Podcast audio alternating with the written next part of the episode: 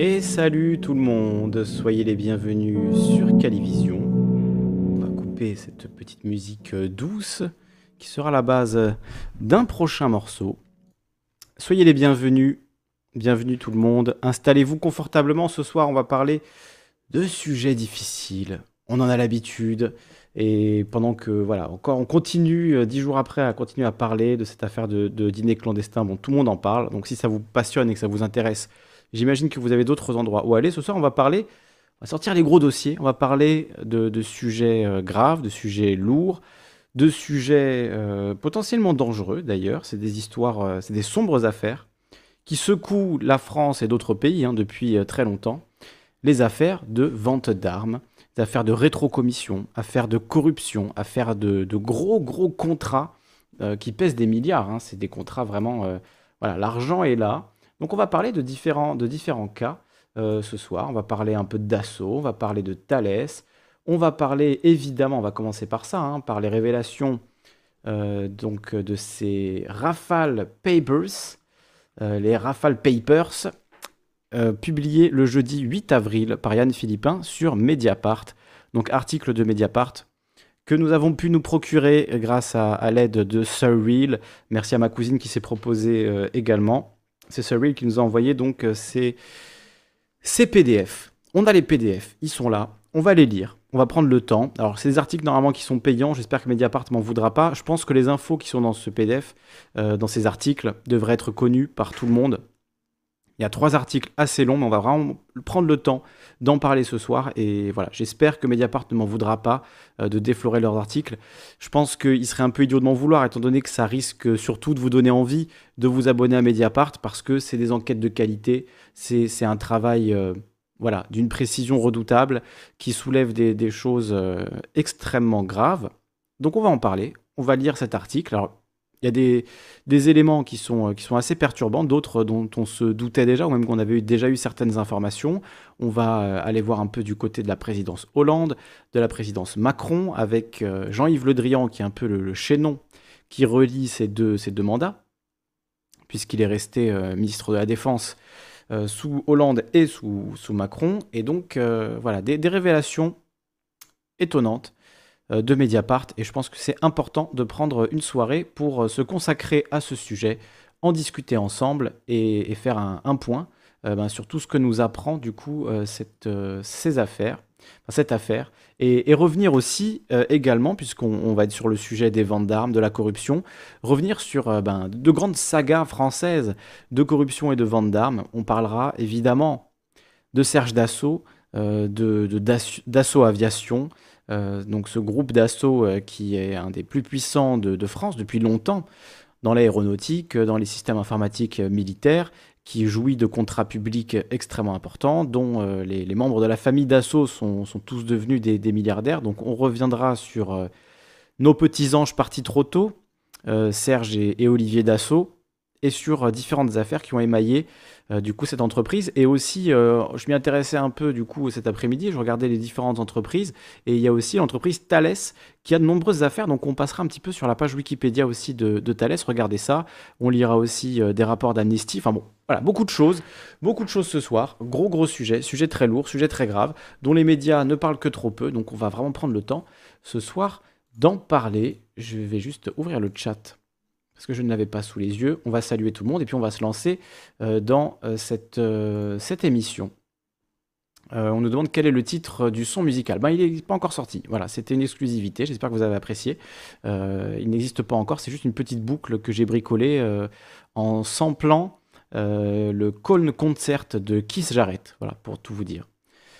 Donc salut à Michel Marion, à Baramut, à Tobio Kagayama, à Alpha Omega qui était là le premier, à Titis Kix, Kix qui était avec nous, à Choupette, bienvenue à toi Choupette, bienvenue à Arthur, bienvenue à Emma, bienvenue à Sébastien, bienvenue à Ousnat Zuber, Slash, Chapstream, Focono, euh, l'ours le vrai qui est avec nous, Fleurette, Odilons, voilà, vous êtes beaucoup trop nombreux à présent, et salut à, à Didier Berthoumieux, voilà, pour les autres, eh bien, je ne vous saluerai pas, tant pis pour vous si vous arrivez en retard, mais on va commencer euh, cette émission par la lecture donc de cet article, euh, une affaire d'État enterrée, Rafale Papers.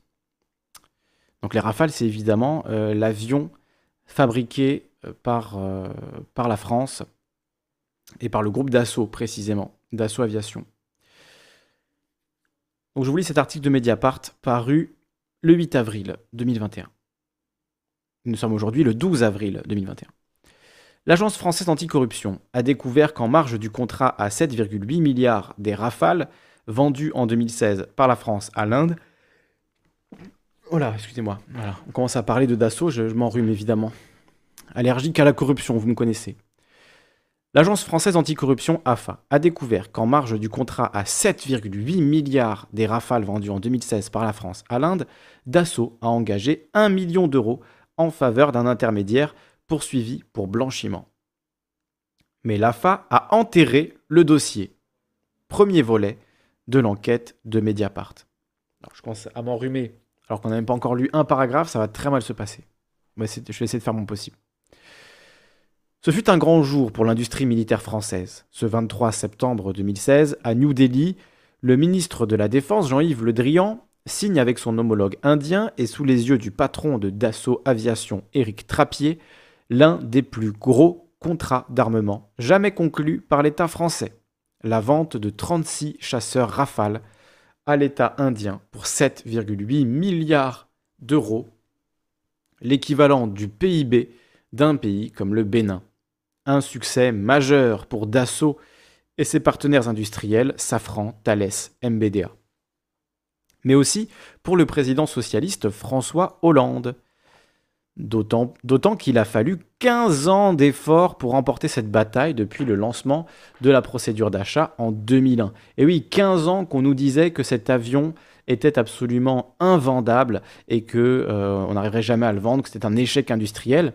Et là, miracle, les Indiens nous achètent euh, nos petits avions de guerre euh, pour une, coquette somme, hein, quand même, euh, presque 8 milliards d'euros. donc voilà, une belle plus-value, après 15 ans quand même à se casser les dents là-dessus. Donc, des grains de sable ont toutefois failli gripper la machine. En 2018, à la suite de révélations de presse, dont celle de Mediapart, des plaintes dénonçant de possibles faits de corruption et de favoritisme sont déposées. Mais l'année suivante, les procédures sont classées sans suite par la justice, en France comme en Inde. Officiellement, tout était propre. L'affaire des rafales indiens n'était qu'un mirage. Jeu de mots avec le Mirage, qui est un autre avion fabriqué euh, par Dassault, s'il me semble-t-il. En réalité, l'affaire existe bel et bien. C'est ce que révèle Mediapart à partir d'aujourd'hui avec les Rafale Papers. Euh, Odilon, ce qui me dit Je me souviens que Dassault envoyait à tous ses électeurs potentiels de l'Oise sa revue Jour de France, truffé de reportages sur le beau monde des riches, des altesses royales, etc. Oui, on va se faire une... Pas tout de suite, hein, mais on va se faire ce, soir euh, un, petit, euh, un petit instant nostalgie, un petit instant retour, euh, retour sur le règne de Serge Dassault. Beaucoup, beaucoup de choses à dire sur sa gestion de, Corbeil-Essonne, la façon dont il est arrivé au pouvoir, les affaires qui ont suivi. On se, refera un moment qui est culte hein, pour tous les fans de politique. C'est le passage de, de Serge Dassault à iTélé où il avait dit des choses euh, absolument délirantes. Donc on se regardera ça tout à l'heure. Euh, on va d'abord regarder l'actualité pressante et ensuite euh, on, ira un petit peu dans la malle au souvenir. on regardera des choses, des choses un peu anciennes, un peu incroyables. Commission occulte, intermédiaire douteux, documents confidentiels qui fuitent en pleine négociation, clause anticorruption supprimée des contrats. Des enquêteurs français et indiens ont découvert de nombreux éléments compromettants sur les coulisses du contrat. Mais l'affaire a été enterrée dans les deux pays au nom de la raison d'État. Donc à partir de cet article euh, commencent des révélations de Mediapart. C'est Rafale Papers, donc une enquête dans trois volets basée sur de nombreux documents et témoignages inédits. Et on va euh, bah, la regarder en entier si c'est pas trop long hein, cette affaire. Je pense que ça devrait aller de lire les trois. Il y a tellement d'éléments intéressants, je pense que c'est super important. Et puis évidemment, si vous en avez les moyens, abonnez-vous à Mediapart, euh, il le mérite bien. Le dossier Rafale menaçait d'éclabousser le pouvoir au plus haut niveau. En Inde, il implique un très proche du Premier ministre ultranationaliste Narendra Modi. En France, l'affaire menace potentiellement deux présidents de la République, François Hollande et son successeur Emmanuel Macron, qui était à l'époque ministre de l'économie. Sans oublier Jean-Yves Le Drian, infatigable VRP des Rafales sous François Hollande, devenu ministre des Affaires étrangères de Macron. Ah c'est ça, il est passé de la défense aux affaires étrangères. Le tableau ne serait pas complet sans le groupe d'assaut Fournisseur unique des chasseurs de l'armée de l'air, l'avionneur est une entreprise stratégique qui ne manque jamais de rappeler que le Rafale pèse 7000 emplois. C'est aussi l'une des sociétés les plus influentes de France qui cultive ses réseaux au cœur du pouvoir politique depuis plus de 70 ans. Dassault se sent intouchable, affirment sous couvert d'anonymat plusieurs sources informées du dossier. Dans ce premier volet des Rafale Papers, Mediapart est en mesure de révéler comment l'agence française anticorruption, placée sous la double tutelle des ministres du Budget et de la Justice, a repéré pour la première fois un paiement suspect de Dassault. Selon nos informations, l'AFA a ainsi découvert que juste après la signature des contrats de Rafale, euh, du contrat des Rafales, l'avionneur a accepté de payer 1 million d'euros à un intermédiaire mis en examen en Inde dans une autre affaire de vente d'armes. L'avionneur justifie ce versement par un achat de maquettes de Rafale à la réalité douteuse. Mais contre toute logique, le directeur de l'agence a décidé de ne pas signaler ces faits à la justice. Étonnant, en effet. Salut Furling et salut la, Gazette des Gueux et la Rochoulou qui nous rejoignent. Interrogé par Mediapart, le magistrat et directeur de l'AFA, Charles Duchesne, le responsable des contrôles de l'agence et les inspecteurs chargés du dossier ont refusé de répondre car ils sont soumis au secret professionnel. Dassault Aviation ne fera pas de commentaires, nous a indiqué un porte-parole. Personne ne veut parler, bizarre. Créée en 2017, l'agence française anticorruption est chargée de vérifier si les grandes entreprises ont mis en place les procédures anticorruption prévues par la loi Sapin 2. Les sociétés sont contrôlées tour à tour selon un calendrier établi tous les six mois. En octobre 2018, le parquet national financier reçoit un signalement de l'ONG anticorruption Sherpa, dénonçant de possibles faits de corruption sur les ventes des rafales en Inde. Hasard du calendrier, pile au même moment, c'est au tour de Dassault d'être audité par l'AFA. L'AFA, je rappelle, hein, Agence française anticorruption. En épluchant les comptes de l'exercice 2017, les inspecteurs tiquent sur une dépense de 508 925 euros inscrite dans la rubrique cadeau à la clientèle. Ce montant semblait disproportionné au regard de l'ensemble des autres écritures. Ah oui, le cadeau à 500 000 boules, effectivement, c'est sympa l'entreprise quand même. Hein.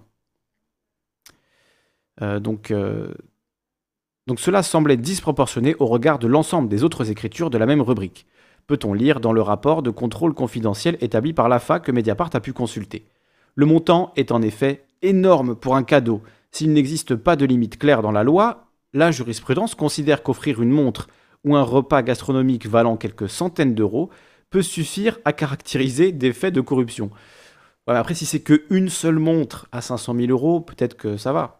Euh, donc, bon, évidemment, si un, repas gastronomique à quelques centaines d'euros, c'est un problème, un cadeau à 500 000 balles, euh, what the fuck Pour justifier ce cadeau hors norme, Dassault fournit à l'AFA une, une facture pro, pro forma, c'est-à-dire non définitive, équivalente à un devis daté du 30 mars 2017 émise par la société indienne DEF6 Solutions. Retenez bien ce nom. Cette facture correspondant à 50% du montant total commandé, euh, donc 1 million euh, c'est 1 17 850 euros. Elle a pour objet la fabrication de 50 maquettes de Rafale C d'un montant unitaire brut de 20 357 euros. Alors, juste un calcul rapide pour bien vérifier. 50 maquettes de Rafale C euh, multipliées par 20 357, ça nous fait bien 1 17 850 euros. Donc c'est pas un cadeau, du coup c'est une commande. Alors c'est bizarre.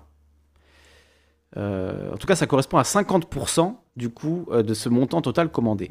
Lorsqu'il tombe dessus à la mi-octobre 2018, les inspecteurs de l'agence française anticorruption demandent des explications. Pourquoi Dassault a-t-il commandé à une entreprise indienne des maquettes de ses propres avions à 20 000 euros pièce? Pourquoi cette dépense est-elle inscrite dans les comptes comme un cadeau à la clientèle? Ces maquettes dont chacune doit faire la taille d'une petite voiture, ont-elles réellement été fabriquées? Selon nos informations, le groupe d'assaut a été incapable de produire à l'AFA le moindre document attestant que ces maquettes existent et ont été livrées. Pas même une simple photo. Bizarre, bizarre. Les inspecteurs soupçonnent alors qu'il pourrait s'agir d'un achat fictif destiné à masquer des flux financiers occultes. Oups. Suite à la publication de notre article, Dev6 Solutions a indiqué que les maquettes ont bien été fabriquées et livrées. Selon les, des fiscaux produits pour la société, les 50 maquettes ont été expédiées à l'établissement de Dassault à New Delhi entre septembre 2017 et janvier 2018 et facturées 882 000 euros. Un peu moins cher. Donc là, il y aurait 200 000 euros quasiment dans la nature. Pourtant, lorsque les inspecteurs de l'AFA, donc l'Agence France Anticorruption, ont découvert ce, contrat en octobre 2018, Dassault s'est montré inquiet.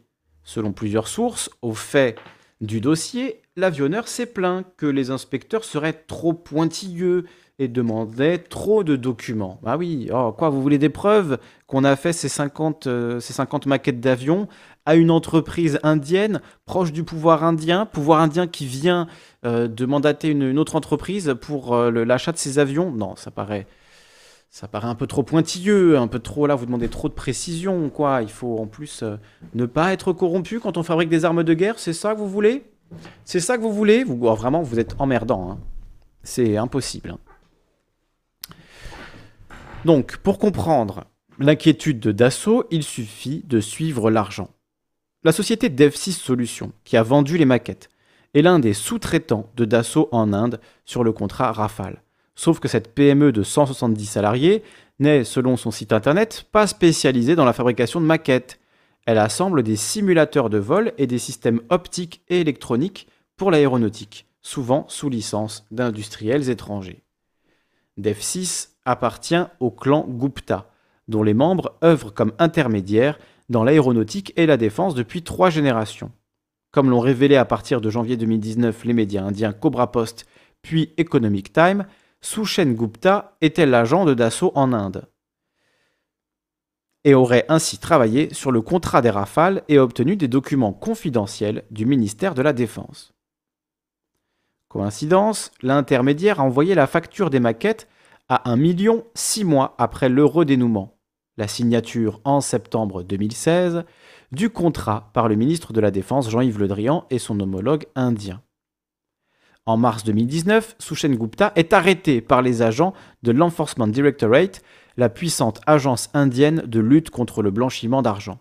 Libéré sous caution, l'intermédiaire est mis en examen pour blanchiment dans le Choppergate, un scandale de corruption portant sur la vente d'hélicoptères à l'Inde par le groupe italo-britannique Augusta Westland. Sushen Gupta et ses complices sont soupçonnés d'avoir touché près de 50 millions d'euros de commissions occultes de l'industriel et d'en avoir redistribué une partie sous forme de pots de vin à des officiels indiens. Interrogé par Mediapart, l'intermédiaire n'a pas répondu. L'arrestation de Sushen Gupta et les révélations de la presse indienne n'ont pas échappé à l'agence française anticorruption. En 2020, au moment de finaliser son rapport, l'AFA dispose donc d'éléments forts incriminant d'assaut la preuve que l'avionneur a, via un contrat de maquette à 1 million d'euros à la réalité douteuse, rémunéré un intermédiaire indien mis en cause dans une affaire de corruption. Pourtant, Charles Duchesne, directeur de l'Agence française anticorruption, décide de ne pas faire de signalement à la justice. Et l'affaire des maquettes est alors expédiée en deux petits paragraphes par l'AFA dans son rapport de contrôle de Dassault. Dans un entretien d'octobre 2017 au magazine Décideur, Charles Duchesne avait pourtant affiché sa volonté de sanctionner les comportements déviants. L'article 40 du Code de procédure pénale impose à tout fonctionnaire ou tout officier public de dénoncer au parquet compétent toutes les infractions constatées dans le cadre de ses fonctions. Nous mettons cette obligation en œuvre dès lors que nous aurons matière à le faire. La FA s'était d'ailleurs montrée bien plus offensive à la suite d'un autre contrôle effectué fin 2017 chez Sonpar, le premier distributeur mondial de matériel électrique. Selon nos informations, l'agence avait effectué dans ce dossier un signalement au parquet de Paris dès avril 2018 avant même d'avoir finalisé son rapport, ce qui avait contribué à l'ouverture d'une vaste information judiciaire sur le cartel présumé du matériel électrique. La décision de Charles Duchesne de ne pas alerter la justice est d'autant plus incompréhensible que lors de la découverte de l'affaire des maquettes, le parquet national financier travaillait lui aussi sur l'affaire des rafales indiens. Donc il y avait déjà une affaire ouverte, hein. vous vous rendez compte? Mais comme Mediapart le montrera dans le second volet de notre enquête Rafale Papers, le PNF a lui aussi tout fait pour ne rien voir. Euh, Anticor a-t-elle reçu son agrément demande Eric Almedinger il y a une dizaine de jours. Euh, Odilons qui répond oui, il me semble, oui, il me semble aussi. Euh, mais je crois que ça a été compliqué quand même. Alors je ne sais pas exactement où on en est aujourd'hui par rapport à ça. Ben, si vous pouvez vérifier, hein, vous avez accès à Google. Euh, moi je n'ai pas la science infuse. je ne sais plus. elle est passée à Thinkerview en plus, hein, la, la, directrice d'Anticor. Je ne sais plus ce qu'elle a dit exactement.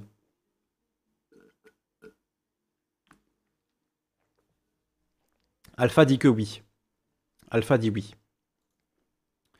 Donc euh, peut-être effectivement une affaire pour, euh, hein, là en l'occurrence. Donc on va passer à la partie 2, qui est un peu plus longue. Euh, Macron, Hollande, une justice anticorruption aveugle. Toujours dans cette affaire des, des Papers, article de Yann Philippin, publié également le jeudi 8 avril 2021. Cela, je demande s'il y a une radio libre après. Alors, bah, ce sera une radio libre, mais sur le sujet des ventes d'armes, de la corruption, sur ce sujet-là. On ne parlera pas de tout sujet parce que j'ai envie que ça reste quand même dans le domaine. Donc on verra. Je sais après que les sujets géopolitiques souvent euh, vous donnent pas forcément envie d'intervenir. Je comprends, c'est des sujets difficiles à maîtriser. Là, je vais vous donner une série d'informations et ensuite, euh, j'aimerais bien qu'on essaie de se souvenir un peu de toutes ces affaires qui se sont succédées, euh, affaires des frégates, affaires Karachi, les différentes affaires d'assaut à Corbeil-Essonne, les affaires de Thales dont on parlera rapidement aussi. Donc, si vous avez comme ça des, affaires en tête, euh, n'hésitez pas à aller nous chercher un petit article et, on regardera ça ensemble. Ça pourrait être intéressant pour la, pour la radio libre. Et mettez des pouces bleus, s'il vous plaît. Vous êtes une centaine quasiment et il n'y a, a que une trentaine de pouces bleus. Donc, c'est un scandale. Oh là là. On est allé tout en bas, trop beaucoup trop vite. Donc euh, en plus celui-là est un peu plus long. Donc on reprend partie 2 de cet article de Mediapart évidemment. Abonnez-vous à Mediapart pour ceux qui en ont les moyens. Euh, pour ceux qui n'en ont pas les moyens, eh bien on va euh, lire cet article parce que les infos qu'il contient sont, à mon avis, d'intérêt public. Donc je trouve ça vraiment dommage qu'elle soit euh, derrière le paywall de Mediapart. Euh, mais après, c'est pas pour ça euh, qu'il ne faut pas donner un peu de sous à Mediapart qui le mérite bien pour ce, cet excellent travail. Donc voilà. L'ex-patronne du parquet national financier, Eliane Houlette, a classé l'affaire de la vente des rafales à l'Inde contre l'avis d'un de ses adjoints chargés du dossier. Les noms des deux premiers des deux derniers présidents apparaissent dans le dossier. Donc on a Hollande et Macron, comme je vous disais. Il fallait préserver les intérêts de la France, a justifié la magistrate. Hmm. Préserver les intérêts de la France contre, euh, contre la justice. S'il y a un peu de corruption, mais que c'est dans les intérêts de la France, eh ben on va pas faire, euh, grise mine. Paris, fin octobre 2018. Un dossier brûlant atterrit sur le bureau d'Eliane Houlette. La patronne du parquet national financier reçoit un signalement de l'ONG anticorruption Sherpa. Apparemment, c'est plutôt Sherpa du coup qu'Anticor hein, sur cette affaire. Il dénonce notamment sur la base de révélations de presse de possibles faits de corruption et de favoritisme liés à la vente des rafales par l'État français à l'Inde. La sensibilité politique est maximale. Il s'agit d'un méga contrat militaire entre les deux gouvernements qui pèse 7,8 milliards d'euros. L'affaire est susceptible de concerner les deux présidents de la République, donc les deux derniers, Hollande et Macron, ainsi que leur ministre Jean-Yves Le Drian, lequel a négocié le contrat en tant que ministre de la Défense de François Hollande avant d'officier au Quai d'Orsay, donc ministère des Affaires étrangères, sous Emmanuel Macron. En janvier 2016, juste avant la signature par le président Hollande et le Premier ministre indien de l'accord politique sur les rafales, le, principal partenaire indien de Dassault, Reliance, avait financé pour 1,6 million d'euros un film coproduit par Julie Gaillet, dit donc, la compagne du chef de l'État. François Hollande a répondu qu'il n'était pas du tout informé de ce partenariat, mais il a lâché une bombe au passage, déclarant à Mediapart qu'Anil Ambani, propriétaire de Reliance, a été imposé par l'Inde à Dassault. L'avionneur et Jean-Yves Le Drian démentent. Donc dans ce contrat, on aurait imposé un proche du pouvoir côté indien euh, à Dassault. Et eux de dire non, non, pas du tout. Euh, pas du tout. On a choisi ce groupe. Mhm. De son côté, Emmanuel Macron, alors ministre de l'économie de François Hollande, aurait été, selon Le Monde, impliqué dans, la spectaculaire, dans le spectaculaire compromis accordé par le fisc en 2015 à une filiale française du même groupe, Reliance, dont le redressement a été réduit de 143 millions d'euros. Un pognon de dingue. Hein. On peut dire que c'est un petit pognon de dingue là quand même. Un hein. petit tas de pognon assez dingue. Dingo le pognon. L'Élysée a répondu que ses conseillers de l'époque ne s'en souvenaient pas. 143 millions d'euros. Ah, ils ont oublié. Ils ont oublié, comme, euh, comme tu oublies un billet de 5 euros euh, dans, la poche de ton jean. Ils ont oublié qu'ils avaient fait 143 millions de réduction d'impôts euh, à une entreprise indienne qui est liée au contrat de, Rafale comme par hasard. Mais il n'y a, pas, de lien. Il a pas de lien. Le dossier était donc potentiellement explosif. Non, non, ça va, ça va. Et la procureure du parquet national financier, Eliane Houlette, a tout fait pour ne pas enquêter. Des documents et témoignages obtenus par, Mediapart montrent aujourd'hui que la patronne du PNF n'a pas réalisé de vérification sérieuse sur les soupçons de corruption et de favoritisme soulevés par l'ONG Sherpa. Elle s'est contentée de recevoir de façon informelle l'avocat de Dassault. Eliane Houlette a décidé en juin 2019 de classer sans suite pour absence d'infraction contre l'avis d'un de ses procureurs adjoints chargés du dossier qui a refusé de rédiger l'article de classement. La décision a été validée par deux magistrats du parquet général de Paris, puis exécutée par l'actuel patron du PNF, Jean-François Bonnert. Circuler, il n'y a rien à voir, comme on dit. On ne peut quand même pas tirer partout, il faut bien peser les choses, préserver les intérêts de la France, la marche des institutions, avait expliqué Eliane Houlette dans Paris Match en juillet dernier. Ah, incroyable, hein, cette phrase, elle est juste. On ne peut quand même pas tirer partout. Il faut bien peser les choses, préserver les intérêts de la France et la marche des institutions. Donc quand il s'agit de vendre des canons à un régime d'extrême droite, on va pas commencer à se mêler de ça. Ça rapporte de l'argent, c'est tout ce qui compte. Hein. Euh, il faut préserver les intérêts de la France, même si euh, c'est pas les intérêts euh, des Indiens, même s'il faut se compromettre pour ça. C'est pas la première fois, ce sera pas la dernière. Donc on regarde ailleurs, on passe à autre chose. Il y a des affaires plus sérieuses comme par exemple euh, les gens qui touchent le RSA alors qu'ils ont eu euh, un, maigre revenu. Euh, voilà, c'est terrible. Ça, par contre, il faut, mettre le paquet là-dessus. Hein. Le fait que cette figure de la lutte anticorruption, première patronne du PNF de 2014 à 2019, justifie le classement d'une affaire sensible au nom de la raison d'État, n'avait à l'époque provoqué aucune réaction publique. Interrogé, Eliane Houlette a refusé de répondre. Oups. On aurait chaud du côté du PNF Pour comprendre, il faut revenir en 2012. Dassault remporte l'appel d'offres pour 126 rafales, dont 108 doivent être assemblés en Inde par le groupe aéronautique public HAL, comme le robot dans euh, l'intelligence artificielle dans 2000 en de l'espace. Donc euh, ce groupe aéronautique public désigné par l'État indien comme le partenaire principal de Dassault. Il y a à la clé un pactole considérable qui suscite bien des convoitises. Dassault a dû promettre de reverser la moitié du montant du contrat, près de 4 milliards d'euros de financement, à des entreprises indiennes, par exemple sous forme d'achat de composants. Reste à signer le contrat définitif. Les négociations s'enlisent pendant trois ans, Jusqu'au coup de théâtre d'avril 2015, le Premier ministre indien annonce à la surprise générale qu'il souhaite annuler l'appel d'offres afin d'acheter de gré à gré seulement 36 rafales sur les 126 euh, prévus au début, mais tous seraient fabriqués en France. Au même moment, HAL est brutalement éjecté du deal et remplacé dans des conditions suspectes par la société privée Reliance détenu par un ami du Premier ministre Narendra Modi, Anil Ambani.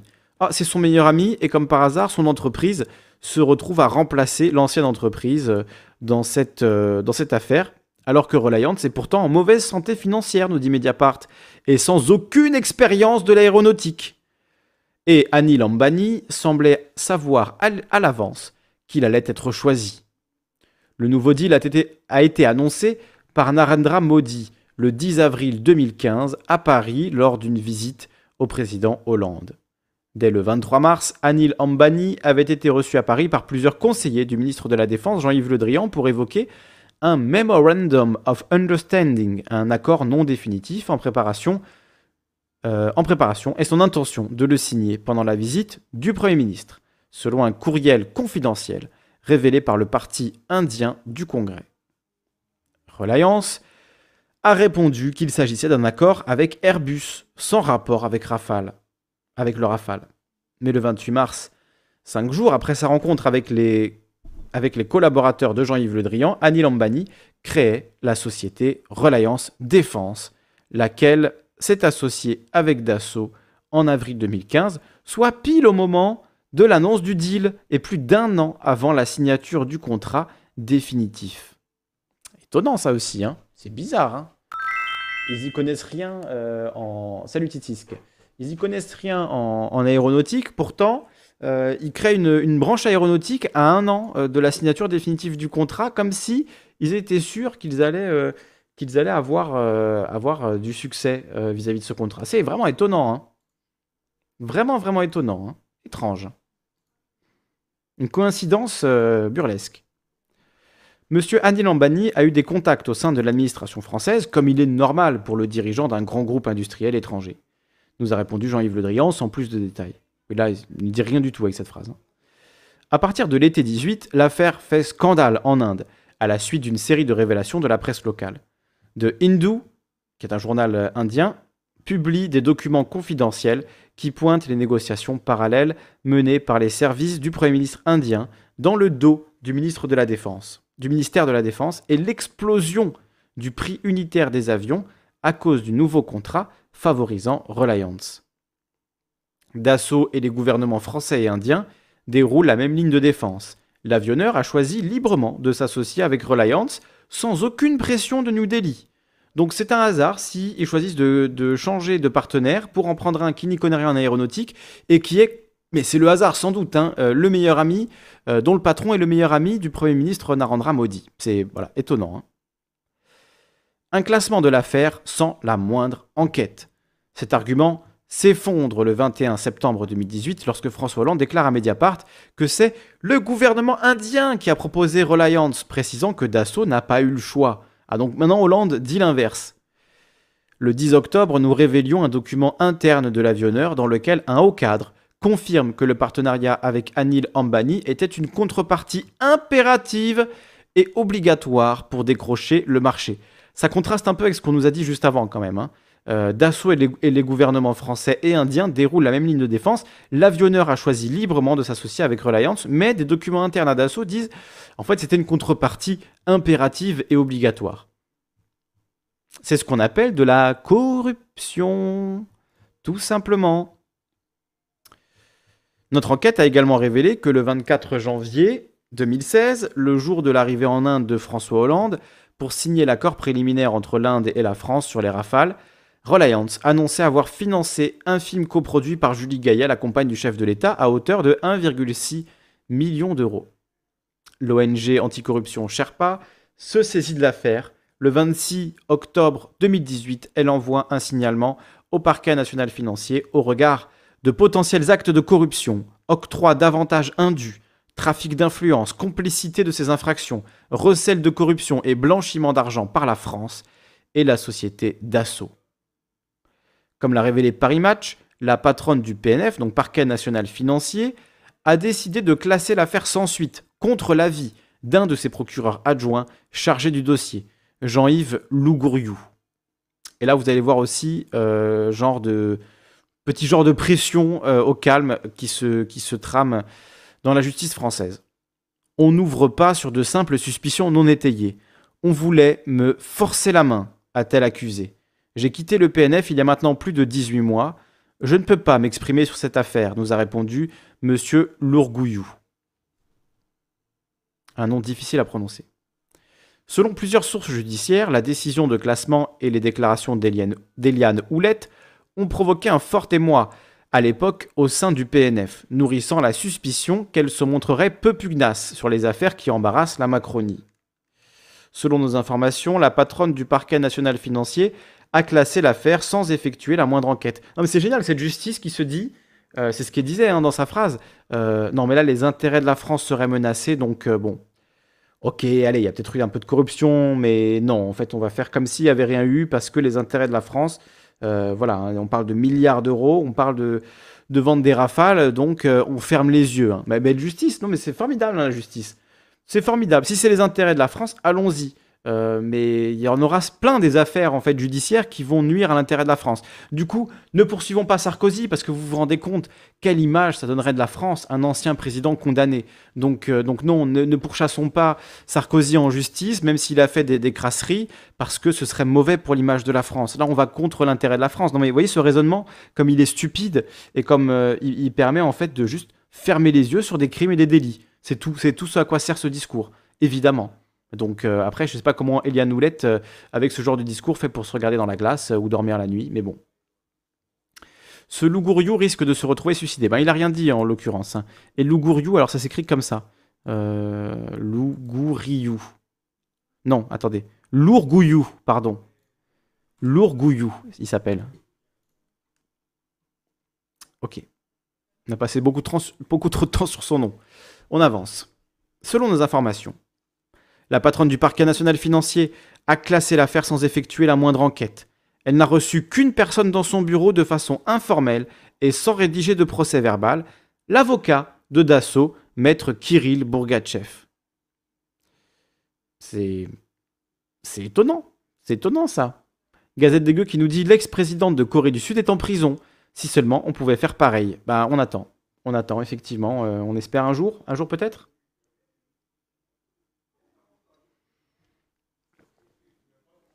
Croise les doigts. Eliane Houlette ne souhaite pas s'en expliquer. Le parquet national financier indique n'avoir à l'époque procédé à aucune audition de l'avocat de, la société d'assaut. Donc même ça, même le seul truc qu'ils sont censés avoir fait, ils l'ont pas fait quoi. Euh, c'est-à-dire à aucune audition ayant donné lieu à un procès verbal versé à la procédure. Le PNF n'a pas souhaité confirmer ou infirmer l'existence d'un rendez-vous informel. Donc effectivement, il n'y a pas eu d'audition, mais est-ce qu'il y a eu une rencontre entre l'avocate d'assaut et cette présidente du parquet euh, national financier? On ne le saura pas. Mediapart affirme que oui. Ce type de rencontre off avec des avocats est parfaitement légal, mais très inhabituel en tout début d'enquête. D'autant que le plaignant, Sherpa, n'a pas eu cet honneur. Donc on reçoit l'avocat de la personne accusée, mais on ne reçoit pas l'association anticorruption qui euh, travaille sur euh, cette affaire, qui dénonce euh, ces potentiels faits. Ça aussi, c'est quand, même, quand même étonnant. Je veux dire, le rôle de la justice, c'est quand même de faire un minimum d'enquête. là, visiblement, cette enquête n'a pas eu lieu. L'avionneur en a profité pour tenter d'intoxiquer la justice. Dassault a affirmé au PNF que l'Inde ne lui a pas imposé Reliance, puisque le groupe a été choisi dès février 2012, soit trois ans avant l'annonce du nouveau contrat en 2015. C'est ce que venait de déclarer à la télévision indienne le patron de Dassault Aviation, Éric Trappier. Pour le prouver, l'avionneur a envoyé la copie de ce contrat au PNF, mais il s'agit d'une tentative de désinformation. Il existe en effet deux groupes Reliance séparés, l'un appartenant à Anil Ambani, l'autre à son frère. Or, Dassault a signé en 2012 avec le groupe Reliance Industries de Mukesh Ambani, et non pas de Anil Ambani, qui a abandonné toute activité dans la défense deux ans plus tard. Dassault n'avait donc aucun lien en 2012 avec le groupe Reliance Adag d'Anil Ambani. Comme l'a reconnu l'avionneur dans un communiqué, ce partenariat a été décidé en avril 2015. Le dossier rebondit en avril 19 lorsque Le Monde révèle qu'une filiale française de Reliance a bénéficié d'un accord très favorable avec l'administration fiscale, alors que l'entreprise était menacée par un redressement de 151 millions d'euros. Bercy a finalement accepté de transiger à 7,6 millions d'euros. Bah oui, sympa. En octobre 2015, six mois après l'annonce du contrat Rafale. Ok. Le Monde affirme qu'un proche collaborateur d'Annie Lambani s'est vanté, sous couvert d'anonymat, d'avoir rencontré avec son patron au début de l'année 2015 le ministre de l'économie, Emmanuel Macron, dans son bureau à Bercy, où le problème fiscal s'est réglé par un coup de fil à son administration. Bon, tu mets face 140 millions sur l'ardoise de messieurs parce qu'ils vont nous acheter des rafales. En gros, c'est ça, ça qui s'est passé, quoi. D'accord, bon, bah très bien. Très bien. L'Élysée a répondu au Monde que ce rendez-vous n'était pas inscrit à l'agenda officiel et qu'aucun des conseillers du ministre de l'économie de l'époque ne se souvenait d'un tel rendez-vous entre Emmanuel Macron et Anil Ambani. C'est dingue, hein, le... là vraiment, euh, tout, le monde a oublié. C'est l'amnésie collective. Hein. C'est quoi? Des contrats de millions d'euros? Non, je ne vois pas. Quoi? Des ristournes? Des ristournes sur l'impôt sur le revenu de 150 millions d'euros? Non, je... ça me dit rien. Là, je vois pas. Je vois pas. Non, non, je... Bon, ça n'a pas dû exister du coup. En clair, le président Macron a refusé de commenter personnellement cet épisode, qu'il ne confirme ni ne dément. Interrogé par Mediapart, il n'a pas répondu. Le 21 mai 2019, Sherpa adresse un nouveau signalement au PNF au sujet de la ristourne fiscale accordée à Reliance. La procureure du PNF, Eliane Houlette, décide de classer l'affaire deux mois plus tard, peu avant de quitter ses fonctions, le dimanche 30 juin 2019. Grâce à plusieurs sources judiciaires, Mediapart a pu reconstituer la façon dont elle a justifié sa décision en interne, mais aussi auprès de Muriel Fusina et Yves Micolet, les deux magistrats du parquet général de Paris qui s'apprêtaient à diriger le PNF par intérim pendant quatre mois. Comme elle le ferait plus tard dans Paris Match, il faut préserver les intérêts de la France. Eliane Houlette a invoqué la raison d'État, soutenant qu'il n'y avait aucune raison d'ordonner une enquête sur un contrat entre deux gouvernements.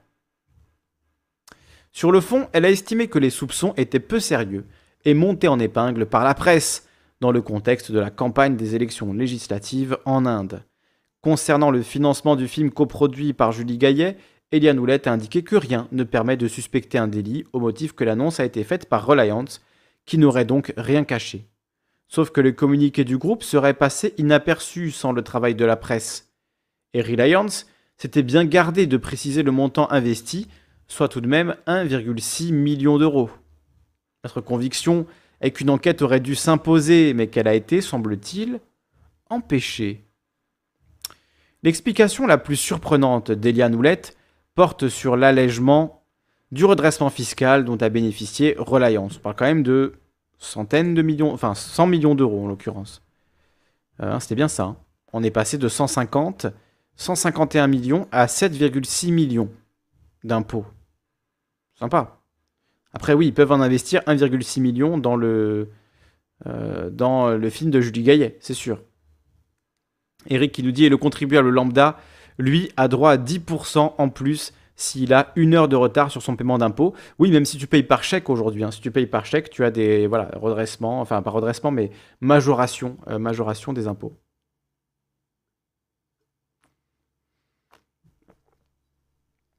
Audrey Vernon, si le terrorisme c'est la guerre des lâches, alors les drones armés c'est quoi? Bonne question. Notre conviction euh, est qu'une enquête aurait dû s'imposer, mais qu'elle a été, semble-t-il, empêchée. Intéressant. Diablement intéressant. L'explication la plus surprenante d'Eliane Houlette porte sur l'allègement du redressement fiscal dont a bénéficié Reliance. La patronne du PNF a d'abord indiqué que la motivation de cette décision est inconnue, en raison du secret fiscal. Ce secret ne s'applique pourtant pas à la justice, comme l'a montré l'affaire de la gigantesque ristourne fiscale accordée à Bernard Tapie, découverte par des juges d'instruction à la suite de la saisie de son dossier et de courriels internes à la Direction générale des finances publiques. Eliane Houlette n'a pour sa part adressé aucune demande officielle de renseignement au fisc, elle a choisi d'appeler de façon informelle et sans réaliser de compte-rendu écrit un haut responsable de la DGFIP, Frédéric Yanucci, qui dirigeait à l'époque la DVNI, le service de contrôle fiscal chargé des grandes entreprises. L'administration fiscale est en contact régulier avec le parquet national financier, comme la loi l'autorise et l'encourage, nous a répondu Frédéric Yanucci, au sujet de cette consultation informelle, refusant d'en dire plus en raison du secret fiscal. Et oui, encore lui. La patronne du PNF a expliqué en interne et au parquet général de Paris que Frédéric Yanucci lui a livré une explication très plausible. Le fisc a d'abord adopté une position dure car les sociétés car la société ne produisait pas les documents demandés, puis a changé d'avis lorsque Reliance les a produits. Ah, vous produisez les, documents? Bon, ben, on vous enlève, on vous enlève 140 milliards d'impôts alors. Après un contrôle lancé en 2011, le fisc reprochait à Reliance Flag Atlantique France, Airfaf, pour une entreprise d'aéronautique, c'est intéressant. Donc Airfaf qui exploite un câble de télécom sous-marin, euh, le fisc français, euh, le, fisc lui reprochait euh, de réduire artificiellement ses produits en France en payant des charges exagérées à d'autres sociétés du groupe dans des paradis fiscaux. Airfaf ayant refusé de fournir les documents justificatifs, le fisc a considéré que toutes les dépenses étaient abusives, donc non déductibles, d'où le redressement colossal de 151 millions d'euros. C'est une stratégie classique. Le fisc sorme l'arme atomique pour pousser l'entreprise à fournir les documents.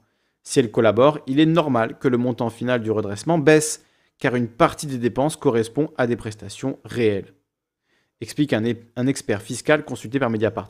Donc en gros, il les menace de les attaquer, de les redresser sur l'intégralité euh, de, leur, euh, leurs finances, mais s'ils fournissent les documents, eh bien on peut, euh, baisser finalement le, volume général, puisque certaines prestations n'ont pas lieu du coup d'être redressées, si je comprends bien.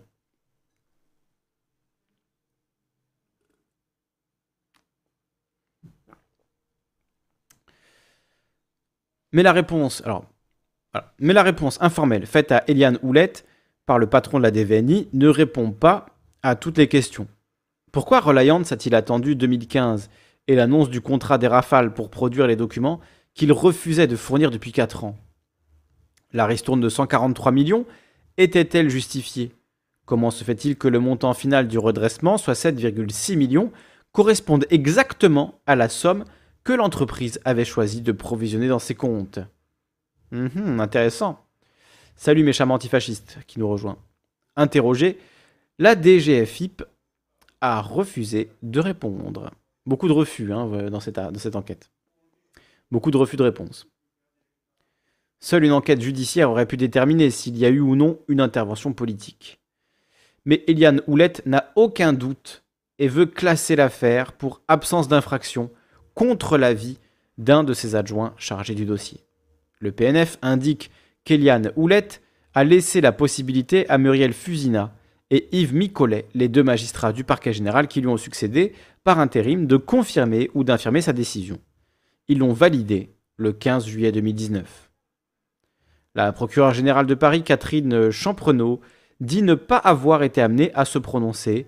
Selon plusieurs sources judiciaires, Jean-Yves Lourgouillou, encore lui, procureur adjoint du PNF chargé du dossier d'assaut à l'époque a fait savoir en interne qu'il avait refusé de rédiger et de signer l'avis de classement car il aurait été incapable de le motiver. Interrogé par Mediapart, il a refusé de répondre. J'espère que ce monsieur ne fait pas trop de moto. Comprenne qui pourra.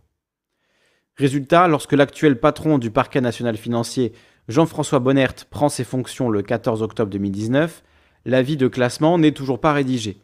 C'est finalement son numéro 2, Jean-Luc Blachon, qui s'en est chargé. Le PNF indique que le classement a été décidé par Eliane Houlette et ses, successeurs après une analyse attentive du. Euh, analyse attentive. Ah, une analyse attentive du signalement. Aucun des éléments factuels révélés par l'association Sherpa ne permettait de justifier l'ouverture d'une enquête pénale des chefs de corruption ou de prise illégale d'intérêt. Par conséquent, aucun service d'enquête n'a été saisi et aucune investigation n'a été diligentée. Le parquet national souligne que, que la décision a été prise avant la nomination de Jean-François Bonnert, qui n'a pas eu à connaître de ce dossier, et que M. Blanchon a simplement formalisé le classement sur le plan administratif. M. Bonnert pourrait rouvrir l'affaire s'il avait des éléments nouveaux, comme euh, M. Houlette l'avait d'ailleurs envisagé, mais il n'a eu connaissance d'aucun élément complémentaire depuis le 15 juillet 2019. Euh, Et toi, tu vas te manger un petit ban. Au revoir. Oui, les trolls dans le chat, ça suffit parce qu'après tout le monde commence à leur répondre. Ils sont tout, ils sont contents et tout. Donc maintenant, quand il y a des trolls, ça dégage immédiatement, sans sommation. M. Bonnert pourrait rouvrir l'affaire s'il avait des éléments nouveaux, comme M. Houlette l'avait d'ailleurs envisagé, mais il n'a eu connaissance d'aucun élément complémentaire depuis le 15 juillet 2019.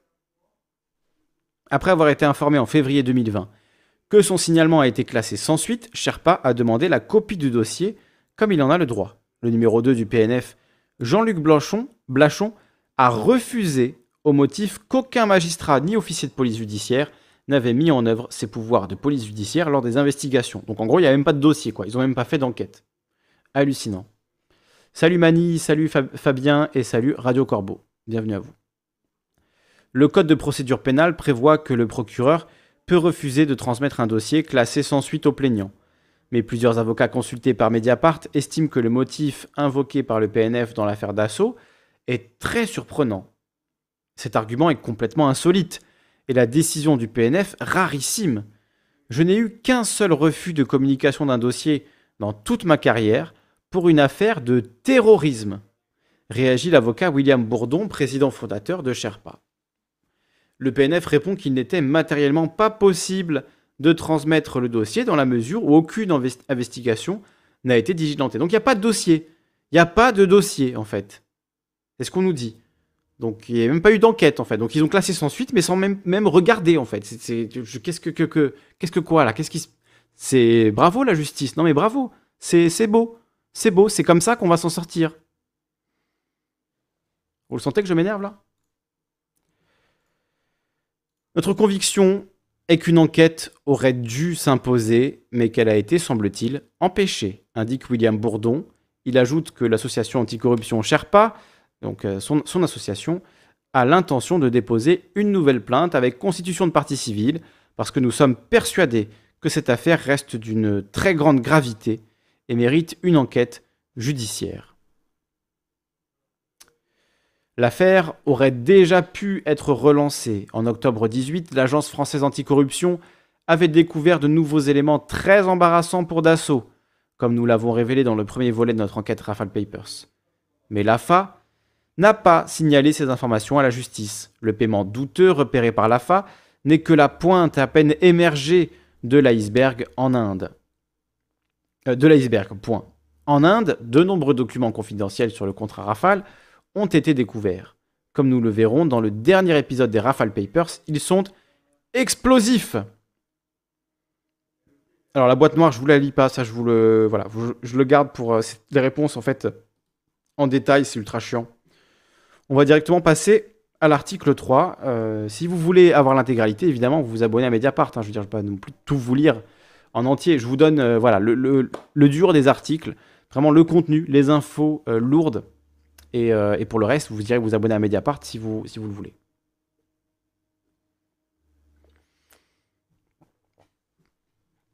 Donc volume 3, troisième et dernier article sur cette affaire des Rafale Papers les documents qui font trembler l'Inde et la France. Vous allez voir, j'ai trouvé que c'était le plus intéressant celui-ci. Alors qu'il y a déjà du lourd qui est, sorti. Après que Dassault et Thales ont versé des millions de commissions occultes à un intermédiaire poursuivi pour blanchiment, les industriels ont obtenu que les clauses anticorruption soient retirées des annexes à l'accord sur les rafales signé en septembre 2016 par Jean-Yves Le Drian. Incroyable ça quand même. Hein ils vont détailler exactement cette, affaire de clause anticorruption. Vous allez voir, c'est fou. New Delhi, 26 mars 2019. L'Enforcement Directorate, la puissante agence indienne de lutte contre le blanchiment d'argent, arrête un influent intermédiaire en armement, Sushen Gupta, dont on a parlé dans le premier article.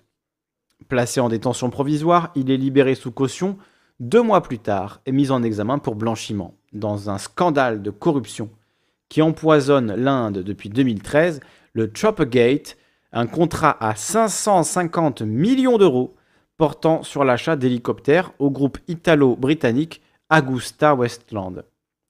Plusieurs protagonistes de l'affaire ont certes été blanchis par la justice italienne, mais en Inde, l'enquête est toujours en cours. Sushen Gupta et d'autres intermédiaires ont touché plus de 50 millions d'euros de commissions offshore d'Augusta Westland sous couvert de prestations informatiques surfacturées. Ouais, 50 millions d'euros, ça, fait de la bonne prestation informatique quand même. Hein. Selon l'acte d'accusation, ils sont soupçonnés d'en avoir reversé à des hommes politiques, des bureaucrates et des fonctionnaires du gouvernement. En traquant les fonds occultes d'Augusta Westland, les agents de l'Enforcement Directorate ont, découvert que Sushen Gupta a aussi touché des commissions pour influencer l'attribution d'autres marchés militaires. L'argent a transité par les mêmes sociétés écrans et on retrouve les mêmes contrats informatiques douteux que dans l'affaire des hélicoptères. L'un de ces autres marchés, non mentionné dans l'acte d'accusation, est politiquement explosif. Il s'agit, selon nos informations, du méga contrat d'État à État à 7,8 milliards d'euros sur la vente de 36 chasseurs Rafale de Dassault Aviation conclu en 2016 sous la présidence de François Hollande. Puisque ces commissions relatives à d'autres marchés ne concernent pas la présente enquête sur les hélicoptères, des investigations distinctes seraient entreprises sur ces faits nouveaux, écrit l'Enforcement Directorate dans son acte d'accusation à l'encontre de Sushen Gupta le 20 mai 2019. Toujours en 2019, les médias indiens Cobra Post et Economic Times dévoilent les premiers documents montrant les liens entre Dassault, Sushen Gupta et la vente des Rafales. Vous allez voir les documents. Hein. Pourtant, deux ans plus tard, il n'y a aucun signe visible montrant que l'agence anti-blanchiment indienne aurait ouvert une enquête distincte sur les avions français. Contacté à ce sujet, l'Enforcement Directorate n'a pas répondu. L'affaire a-t-elle été enterrée en Inde comme elle l'a été en France? Le sujet est en tout cas très sensible étant donné l'implication d'un très proche du Premier ministre indien, l'ultranationaliste Narendra Modi. Un très proche, oui, un de ses meilleurs amis. Les agents de l'Enforcement Directorate ont pourtant, grâce à des témoins, des perquisitions et des commissions rogatoires internationales, accumulé une masse de documents sur Sushen Gupta. Témoignages, courriels, fichiers informatiques, relevés bancaires, agendas, notes manuscrites, etc. Mediapart s'est procuré de nombreux documents confidentiels issus du dossier d'enquête de l'Enforcement Directorate, qui éclairent de façon inédite les coulisses de la vente des rafales alors que l'Inde est secouée depuis plusieurs jours, par les deux premiers volets de notre enquête, nos révélations risquent de semer un peu plus encore le trouble et nourrir ceux qui soupçonnent depuis des années, sans réussir à le documenter, un vaste scandale de corruption. Selon nos documents, Dassault et son partenaire Thales, qu'il contrôle à parité avec l'État, ont versé à Sushen Gupta des millions d'euros de commissions occultes à la faveur de contrats informatiques apparemment surfacturés et de discrètes sociétés offshore. À quoi s'ajoute le contrat à 1 million d'euros pour l'achat de maquettes de Rafale, révélé dans le premier volet de l'enquête.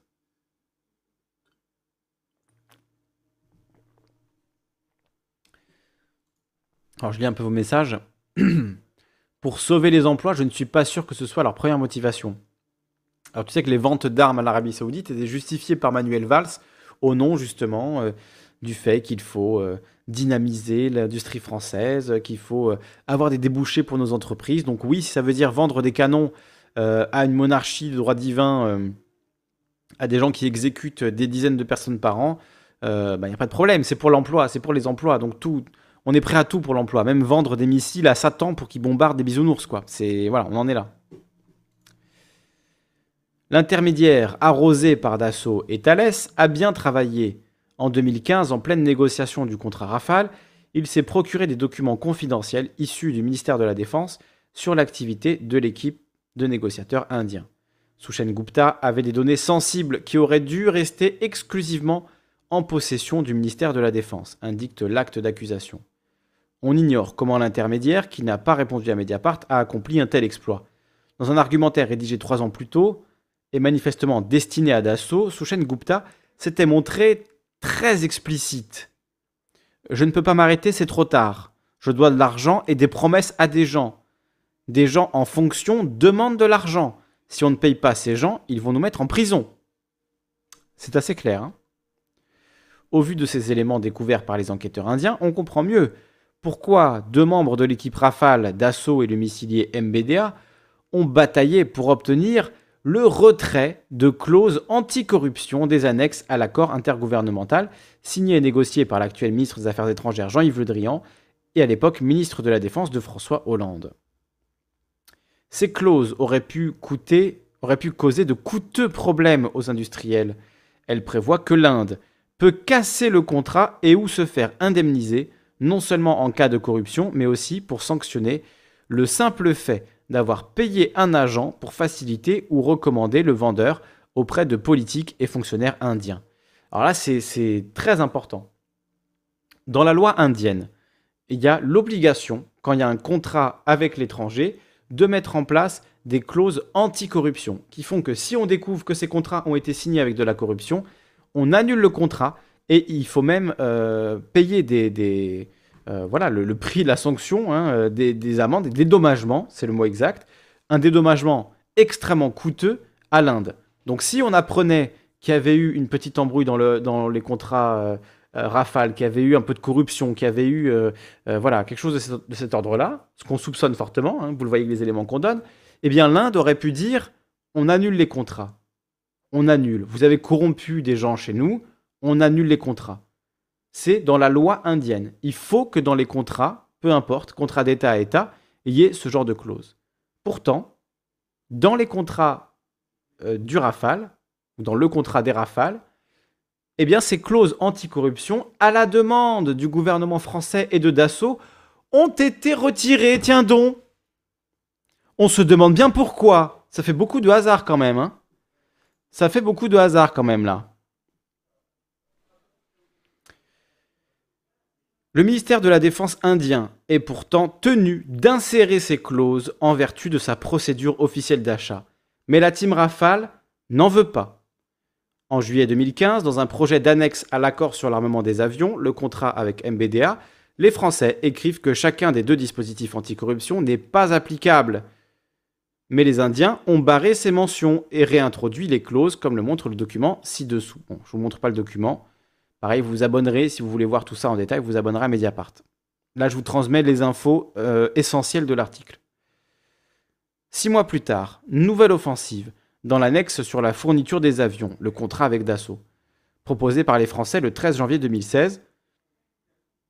Les deux clauses anticorruption portent de nouveau la mention non applicable. Pas d'anticorruption pour nous. Non merci, hein Non, non, non. Euh, si on veut tricher, si on veut s'arranger, on a le droit de le faire. Vous ne nous empêchez pas. Il a utilisé un cheat code, nous dit Mr. Robot. C'est ça. C'est comme si tu avais le droit d'utiliser un cheat code dans une compétition. Euh, tu vois, tu fais, tu fais un tournoi de, Street Fighter, mais tu as le droit d'avoir vie infinie. Bon, bah, bah, très bien. Bah, tout va bien alors, c'est bien. Selon Zindu, l'Inde n'a approuvé le retrait de ces clauses qu'en septembre 2016, juste avant la signature, lors d'une réunion présidée par le ministre de la Défense. Son homologue français de l'époque, Jean-Yves Le Drian, a lui aussi approuvé ce retrait. A-t-il lui aussi approuvé ce retrait des dispositifs anticorruption? Est-il possible qu'il n'en ait pas été informé? En aucun cas nous ne validons les informations dont vous faites état.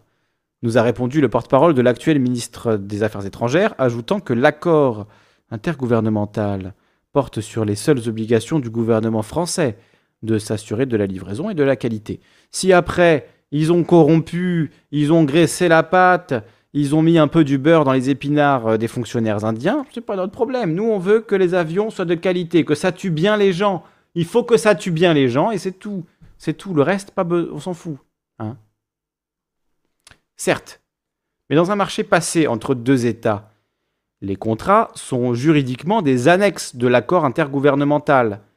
Et le cœur des négociations était piloté sous l'autorité directe de Jean-Yves Le Drian par une équipe de 11 personnes, dont 8 gradés de la Direction générale de l'armement, la DGA, et de l'armée de l'air, deux représentants de Dassault et un de MBDA.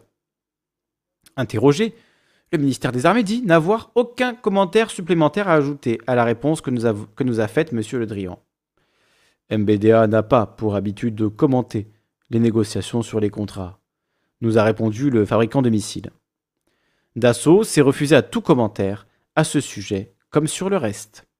François Hollande, président de la République à l'époque, nous a répondu qu'il n'a à aucun moment été informé de ces éléments de négociation et qu'il n'a donc pas pu approuver un éventuel retrait de telles clauses anticorruption. Pourquoi les industriels voudraient-ils se débarrasser de ces clauses anticorruption? Hmm. Hmm, une question qui me, qui me plonge dans une profonde méditation. Pourquoi donc? Pourquoi ne voudrait-il pas de clause anti-corruption? Hmm. Je me demande vraiment. Je me demande avec beaucoup de réflexion. Rodpi qui nous dit au fait, ils tuent les. Qui les Indiens? Bah, Avec le Pakistan. Ils sont dans une guerre euh, très vénère avec le Pakistan, donc j'imagine que c'est de la dissuasion dans un premier temps, mais il y a eu récemment des bombardements. Euh, ils sont d'un côté avec le Pakistan, de l'autre avec la Chine, très tendus. Euh, il y a aussi en Inde des problèmes avec les musulmans, avec les hindous extrémistes. Enfin, c'est un pays qui est assez violent. donc j'imagine que c'est ben, d'abord par rapport aux ennemis de l'extérieur, euh, qu'ils ont besoin de cet armement, hein, de, ces, de ces rafales. Donc ils tuent surtout des Pakistanais, des Chinois, si j'ai bien compris. En tout cas, ils ont des, des embrouilles fréquentes avec, euh, avec l'armée chinoise. Alors je vois que sur Twitch, ça marche pas très bien. Si vous voulez euh, rejoindre sur, sur YouTube, je vous mets le lien. Et vice-versa, si vous voulez passer de YouTube à Twitch, n'hésitez pas. Voilà. Donc je vous lis, euh, je la suite. Mais calmez-vous dans le chat, la revolver est complètement malade. Ça sert à rien de crier comme ça, les gens. On est là pour discuter. On, voilà, nous, on, apprécie vos points de vue. Mais dès que ça insulte ou que ça crie, euh, ça banne. Hein, ça va être rapide. Donc calmez-vous, s'il vous plaît. Donc pourquoi les industriels voudraient-ils se débarrasser de ces euh, mesures anticorruption? Pour le comprendre, il faut s'intéresser à l'agent trouble de Dassault et Thales, de nationalité américaine, Sushen Gupta est issu d'une famille indienne dont les membres œuvrent comme intermédiaires dans l'aéronautique et la défense depuis trois générations. Sushen et son frère ont appris le métier avec leur père, Dev Gupta, aujourd'hui retiré des affaires. Leur cabinet de conseil Indian Avitronics travaille pour de nombreux poids lourds de l'aéronautique et de la défense, dont plusieurs groupes français. Bon, les gens qui hurlent dans le chat, ça va être non. J'ai pas envie de vous ban, hein, mais si vous êtes irrespectueux et que vous n'avez rien à dire, euh, ça dégage, hein, c'est tout. Rodpick nous dit Ah, mais oui, le Pakistan qui lui-même faisait partie de l'Inde avant que ça parte en cacahuète entre musulmans et hindous. Oui, alors sombre, et longue histoire, hein, tout ça. Donc je reprends. Leur cabinet de conseil, Indian Avitronics, travaille aussi euh, travaille pour de nombreux poids lourds de l'aéronautique, de la défense, dont plusieurs groupes français. C'est le cas de Safran, qui fabrique notamment les moteurs de Rafale. Safran, Thales, Dassault, quelle bonne compagnie. Hein. On est entre, entre gens vraiment, euh, entre gens de bien. L'équipementier français a versé 1,2 million d'euros entre 1997 et 2003 à une société suisse des Gupta, donc de la famille Gupta. Interrogé par Mediapart, Safran s'est refusé à tout commentaire. Comme le montre donc ce document issu des archives de l'intermédiaire Sachen Gupta, Sushen Gupta. Il a conseillé en 2010 euh, SNECMA, la division moteur de Safran, au sujet du projet de co-réaliser avec l'Inde le moteur pour avion de chasse Kaveri. Et salut Allman67 sur Twitch. Sushen Gupta est réputé pour son réseau politique et militaire. Il se vantait en 2007 auprès d'un client, un grand groupe, un grand, grand groupe aéronautique occidental, d'avoir activé ses contacts à tous les niveaux du gouvernement indien. L'intermédiaire avait à l'avance des informations sur les futurs besoins de l'armée de l'air indienne, qui n'étaient pas dans le domaine public, souligne l'acte d'accusation.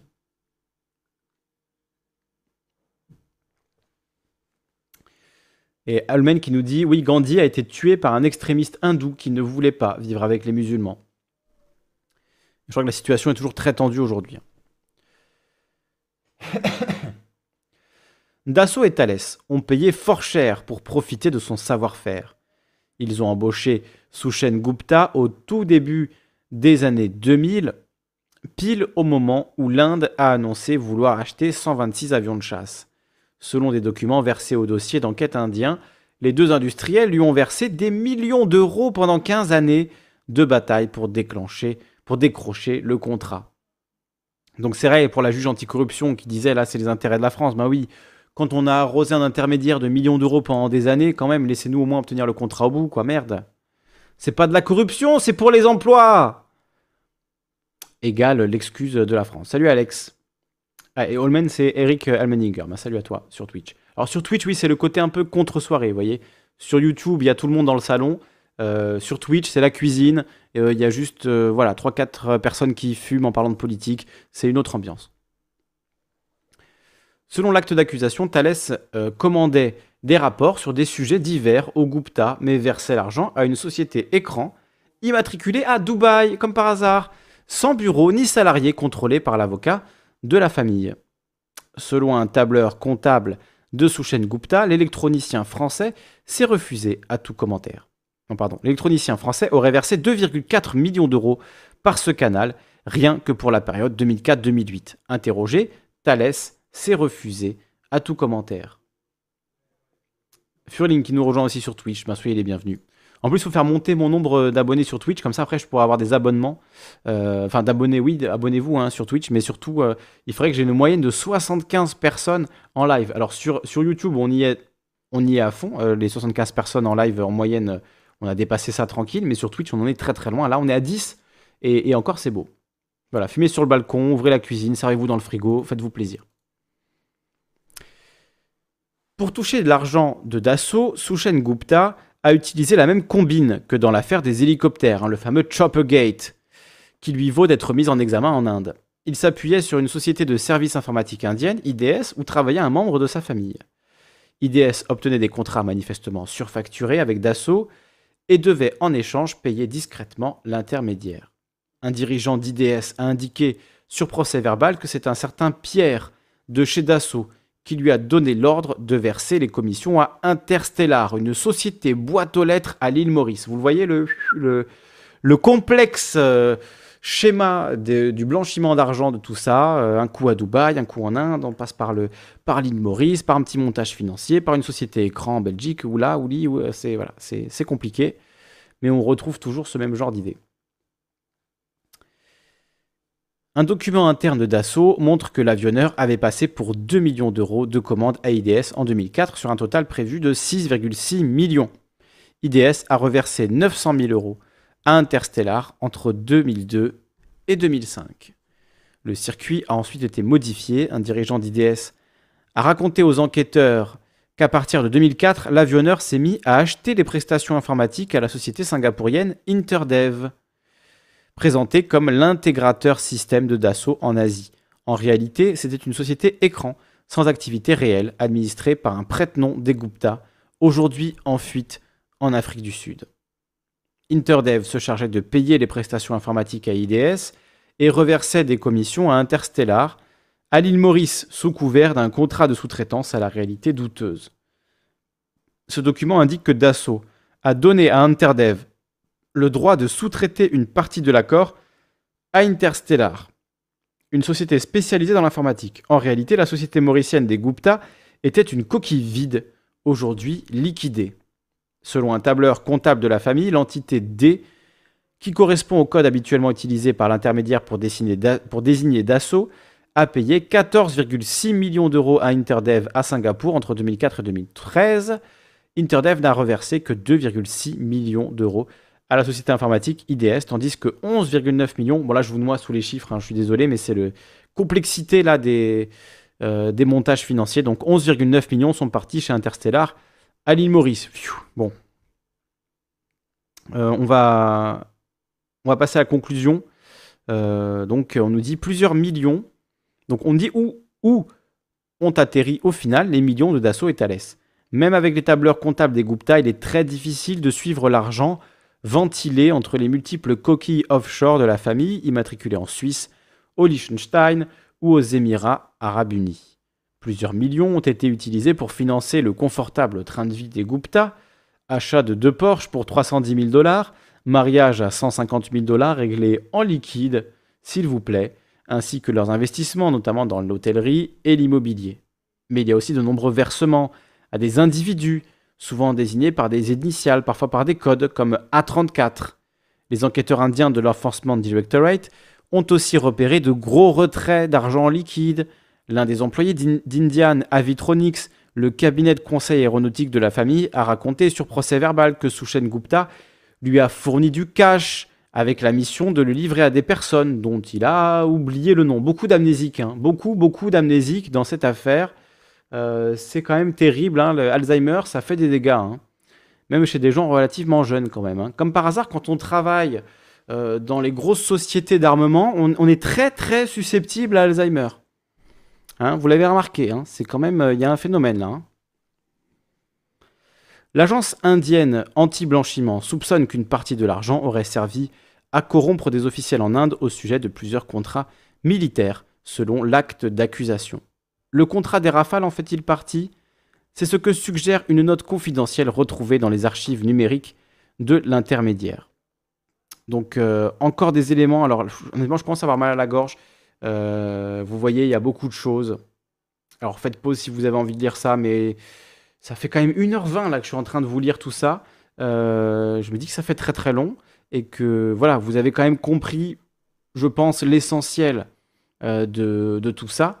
Euh, donc si vous voulez vraiment la suite, eh ben, vous avez le PDF là, voilà, je vous le fais défiler tout doucement. Abonnez-vous évidemment, à Mediapart, mais j'aimerais euh, qu'on passe un peu aux autres sujets et surtout qu'on vous ouvre le, micro pour intervenir. Alors on va faire une petite pause détente euh, d'abord avec voilà, une capsule temporelle. Cet extrait publié il y a quoi 13 ans sur la chaîne d'ITélé. Euh, là, on me dit il y a 10 ans, mais c'était en 2008. hein, donc euh, un extrait mémorable, culte. Je pense que la plupart d'entre vous le connaissent, mais je me suis dit, bah forcément, il y a des gens. 2008, ça, ça- fait 13 ans maintenant, euh, c'est un truc de fou. Moi, je l'avais vu en direct à la télé, ce, truc-là. À l'époque, j'étais voilà, en plein dans, dans le début de mes études de journalisme. Je faisais un stage à Radio Ici et Maintenant. À l'époque, on regardait les chaînes d'infos en continu en permanence. Et voilà, j'avais vu cet entretien avec Serge Dassault, mais complètement hallucinant, sur euh, iTélé. Aujourd'hui, s'appelle CNews, c'était iTélé à l'époque. Et euh, je trouve ça intéressant pour remettre en contexte ben, qui est à la tête de ces entreprises comme Dassault? Qui sont les personnes qui sont euh, dans ce, dans ce game-là? Alors là, vous ne voyez rien du tout, je vais vous vous l'agrandir. Euh, qui gère ces entreprises-là? Ben, vous, vous allez voir les positions politiques d'un Serge Dassault qui sont bon, extrêmement à droite, évidemment, hein, ça, il n'y a pas besoin de le préciser, mais surtout ben, drôle. hein. Honnêtement, ce truc-là m'a toujours fait mourir de rire, euh, même si euh, ce qu'il dit est, extrêmement rageant. Je, je, je, bien volontiers. Euh, voilà, donc on va s'écouter un petit peu Serge Dassault, quelques minutes, euh, 3 ou 4 minutes, juste pour se remettre dans l'ambiance de qui était euh, ce bon Serge Dassault. Et après, on parlera d'autres affaires, du coup, qui le concernent, qui concernent son entreprise, qui concernent Thalès. Euh, on parlera aussi de la mort de son frère, euh, de son fils, hein, Olivier Dassault, mort dans son hélicoptère au début de l'année. Donc voilà, on a encore pas mal de choses à dire, mais on fait une petite pause, comme ça je vais me rechercher de l'eau, je n'ai plus rien à boire. Je commence à avoir mal à la gorge en plus à force de lire, donc on va faire une petite pause. Ensuite, j'ouvrirai le standard et puis au fur et à mesure, je vous sortirai d'autres articles sur tout ça. Retour en arrière, donc euh, en 2008, Serge Dassault est à la télévision. Il est à l'époque euh, sénateur UMP, patron euh, du, de l'entreprise Dassault, du groupe Dassault. Et euh, voilà ce qu'il avait à dire, notamment sur euh, la grève, les syndicats, les ouvriers chinois, etc. Écoutez. comme Martin Bouygues et d'autres. Et puis voilà, nous peut-être aussi. Mais alors qu'est-ce qu'il y a à faire? Alors, si parfois vous ne comprenez rien à ce qu'il raconte, c'est normal. hein. des affaires en France, dont vous êtes. Elle parle de Martin Bouygues, on parle de Vincent Bolloré, et le pouvoir politique aujourd'hui. Non, mais non, il y a des gens qui sont bien, qui travaillent beaucoup, qui réussissent, comme Martin Le problème, c'est qu'ils ont exactement le même discours. Voilà, là, c'était il y a 15 ans, mais j'aurais pu vous prendre il y a 25 ans, euh, il y a 30 ans, il y a 5 ans. Ils ont exactement le même discours depuis, euh, depuis toujours. Alors, Serge Dassault, il avait au moins ce mérite euh, de le dire, euh, voilà, franco de porc, quoi. On n'hésite pas, euh, on le dit, et vous allez voir après, quand il parle des Chinois, c'est juste hallucinant. Après, il, a dit, il a déjà le, la grève, c'est le cancer de la France, et après, il, va, il dit, les, les 35 heures, c'est le cancer de la France. Donc, la France a plusieurs cancers le syndicalisme, la grève, les 35 heures, et en gros, bon, les, les travailleurs qui sont pas contents, parce qu'il n'y a plus de lutte des classes, voyons, les patrons d'un côté, les employés de l'autre, c'est terminé ça. Il faut que les employés ils travaillent. Hein en France, on aime trop les vacances. Hein, je vous mets la suite, je vous le fais pas d'un coup. Incroyable cette capsule quand même. hein. Et on nous dit euh, attention au strike de, de. Alors, vu que ça n'existe plus, iTélé, je me dis autant ça va passer, euh, mais peut-être que je suis un peu présomptueux. Euh, on verra. Istrion GG qui me dit j'ai les oreilles qui saignent. Oui, c'était le but. hein. Le but c'était de vous énerver, c'était de vous montrer comment pensent les gens qui dirigent ces entreprises de l'armement. Après, on va, on va se- s'intéresser à d'autres affaires concernant Serge Dassault, mais je pense important aussi de voir quelle est euh, la grille de lecture du monde des personnes qui détiennent ces entreprises-là, donc euh, qui sont accusées là, de, corruption à l'étranger et de tout, un tas d'autres choses dont on va parler. Il y a même eu des condamnations. On va en parler euh, en, détail. mais voilà, ça fait toujours plaisir, non, mais je pense du bien de, de, se rappeler que ce discours de il faut moins de fonctionnaires, il y a trop de grèves en France, si on taxe trop les gens, ils vont s'en aller, on nous le dit. Même à l'époque de Sarkozy, on nous le disait, alors que Sarkozy, bon, clairement, euh, était plus sur la ligne d'assaut que sur la ligne euh, Martine Aubry. Il a raison, et c'est ce qu'il faut, sommes tous sur place. Mais non, attendez. pourquoi Pas tous sur place, qui dorment parfois pour travailler, mais qui dorment pas tous sur place. Mais bon, de temps en temps, s'ils pouvaient dormir à l'usine, même pourquoi pas? On travaille pas en France, on travaille pas. Les chefs d'entreprise peuvent, peuvent pas faire ce qu'ils veulent. Ils peuvent pas faire ce qu'ils veulent. Il y a des lois, c'est pénible quand même. Des activités nationales, mais par contre, par contre, le, groupe d'assaut, il fait ce qu'il veut. Hein. S'il dépend de contrats publics, non, mais c'est pas, euh, ça n'a rien à voir. Ça n'a rien à voir. Donc voilà, bon, l'hypocrisie totale de Serge Dassault, j'espère que ça vous a bien énervé, euh, puisque maintenant on va parler des différentes affaires de Serge Dassault avant d'ouvrir euh, le, standard. donc on va commencer avec cet article du Parisien qui s'appelle Comment Serge Dassault, oui merci, comment Serge Dassault a déversé des millions d'euros sur Corbeil-Essonne. Les divers circuits utilisés par le milliardaire pour verser de l'argent à des centaines d'habitants de la ville ont été évoqués ce jeudi devant le tribunal correctionnel de Paris. Donc voilà, l'argent des ventes de canons euh, à l'étranger euh, a servi à s'acheter, euh, il appelait ça sa danseuse. Hein ah c'est beau, ah c'est bien dit.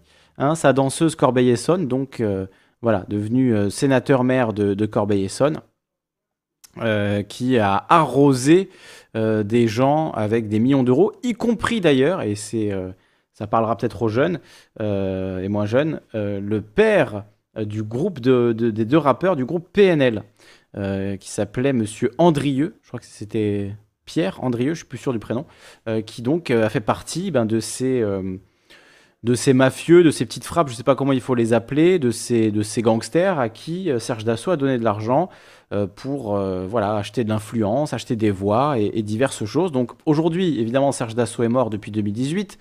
Euh, mais l'affaire euh, aurait pu continuer, ou en tout cas, elle continue pour ceux qui sont encore en vie.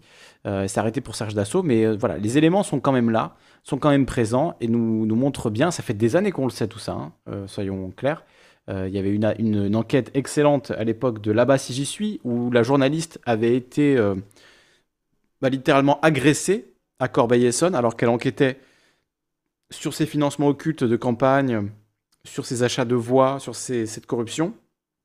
Il y avait un extrait audio qui avait été diffusé dans l'émission Là-bas si j'y suis qui était vraiment saisissant. On entendait la journaliste euh, ben, euh, crier littéralement, gémir sous les, coups, euh, repoussée violemment par, par les gardes du corps de, Serge Dassault, alors qu'elle posait de simples questions. On n'avait pas d'image, mais simplement le son, et c'était assez terrifiant à l'époque. moi, en tout cas, c'est par ce reportage-là que j'avais appris ben, ce qui se passait à Corbeil-Essonne. Et ensuite, ça a donné lieu à de nombreuses affaires. Donc, on va, on va en parler. C'est un article tout récent, euh, enfin tout récent, rapport à l'affaire qui est, qui est ancienne. Hein. Un article qui date, d'octobre 2020 et qui fait le point du coup sur le déroulement de ce procès, donc euh, fameux procès euh, de Corbeil-Essonne, de, voilà, d'achat de voix à Corbeil-Essonne. Article du Parisien donc, qui, qui s'appelle Comment Serge Dassault a déversé des millions d'euros sur Corbeil-Essonne. On vient de découvrir qu'autour d'un milliardaire, il y a beaucoup d'argent qui circule, s'exclame ironiquement Younes Bounouara de son box à la fin d'audience, en fin d'audience. Pour ce troisième jour du procès des achats de voix à Corbeil-Essonne, lors des campagnes municipales de 2009 et 2010, le tribunal s'est intéressé aux divers circuits créés par Serge Dassault, décédé le 28 mai 2018, pour faire transiter des millions d'euros vers des habitants de la commune de l'argent qui aurait servi à rémunérer des groupes de militants ayant agi pour influencer ces élections, qui avaient vu la victoire de Jean-Pierre Bechter, un proche de Serge Dassault dont il prenait la suite en mairie. Le comte du fidèle. La veille, le tribunal avait longuement questionné Jacques Lebigre, un proche de Dassault. Ce dernier lui a versé plus de 170 000 euros sur son compte.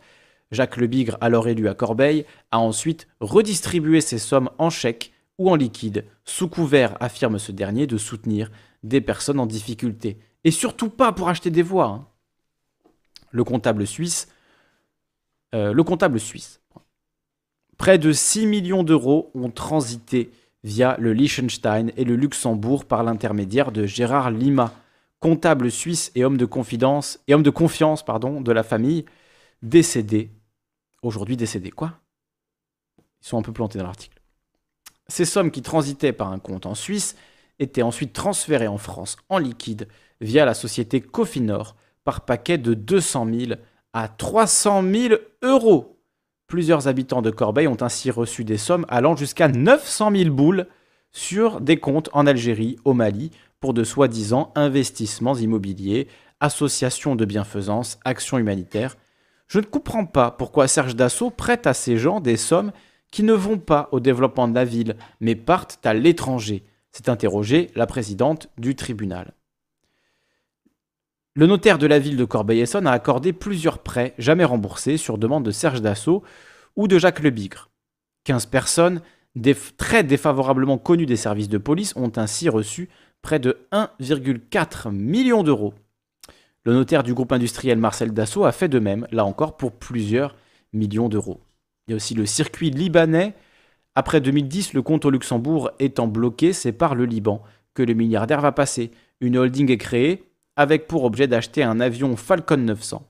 Entre 2011 et 2013, le compte de sa société Iscandia est crédité de 18 millions d'euros qui ne serviront jamais à acheter le jet en question.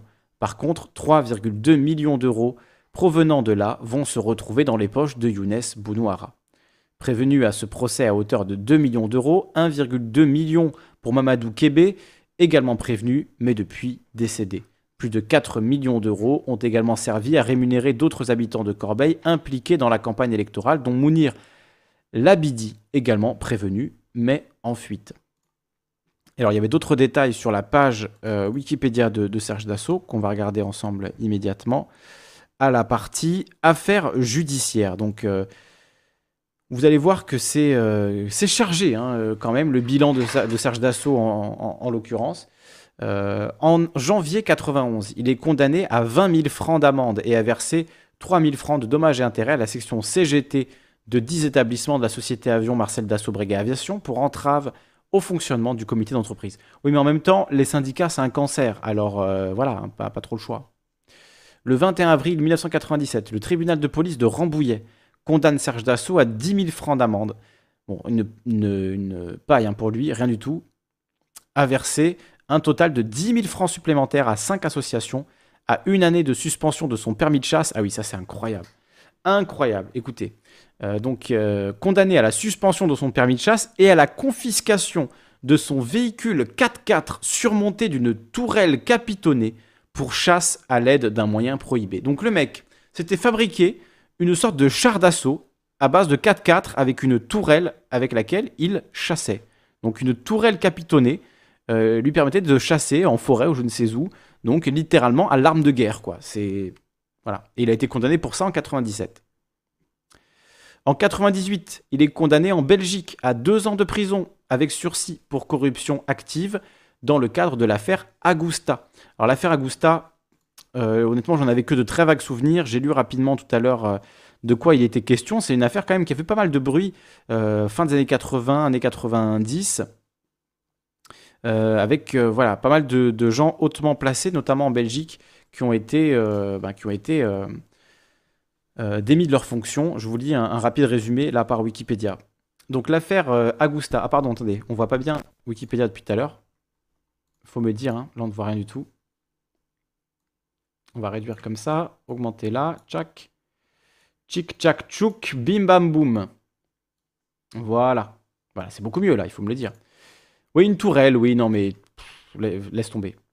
Je suis déçu, je pensais qu'il chassait au bazooka. Ben, le char d'assaut, c'est pas mal. Hein. Le char d'assaut, jeu de mots, excellent.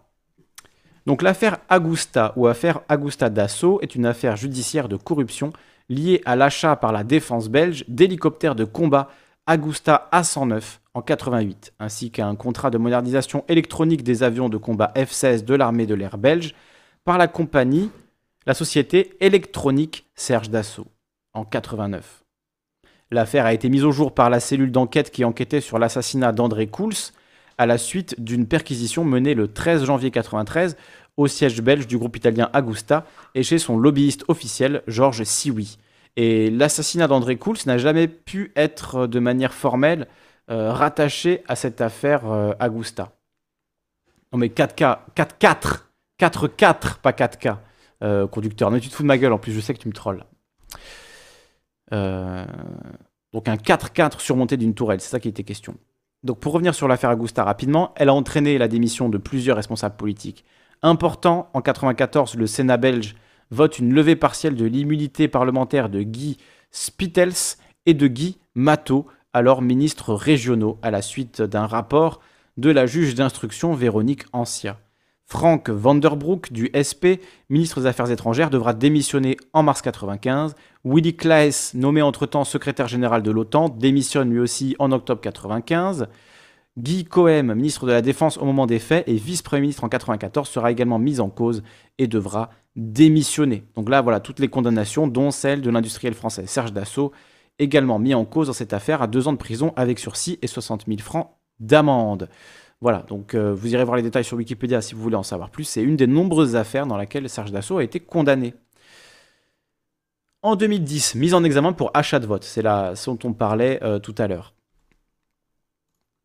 Euh, en 2010, l'organisme Tracfin fait état de mouvements de fonds suspects lors des élections municipales de Corbeil-Essonne en 2008, 2009 et 2010, marqués par la victoire de Serge Dassault puis de Jean-Pierre Bechter, son bras droit.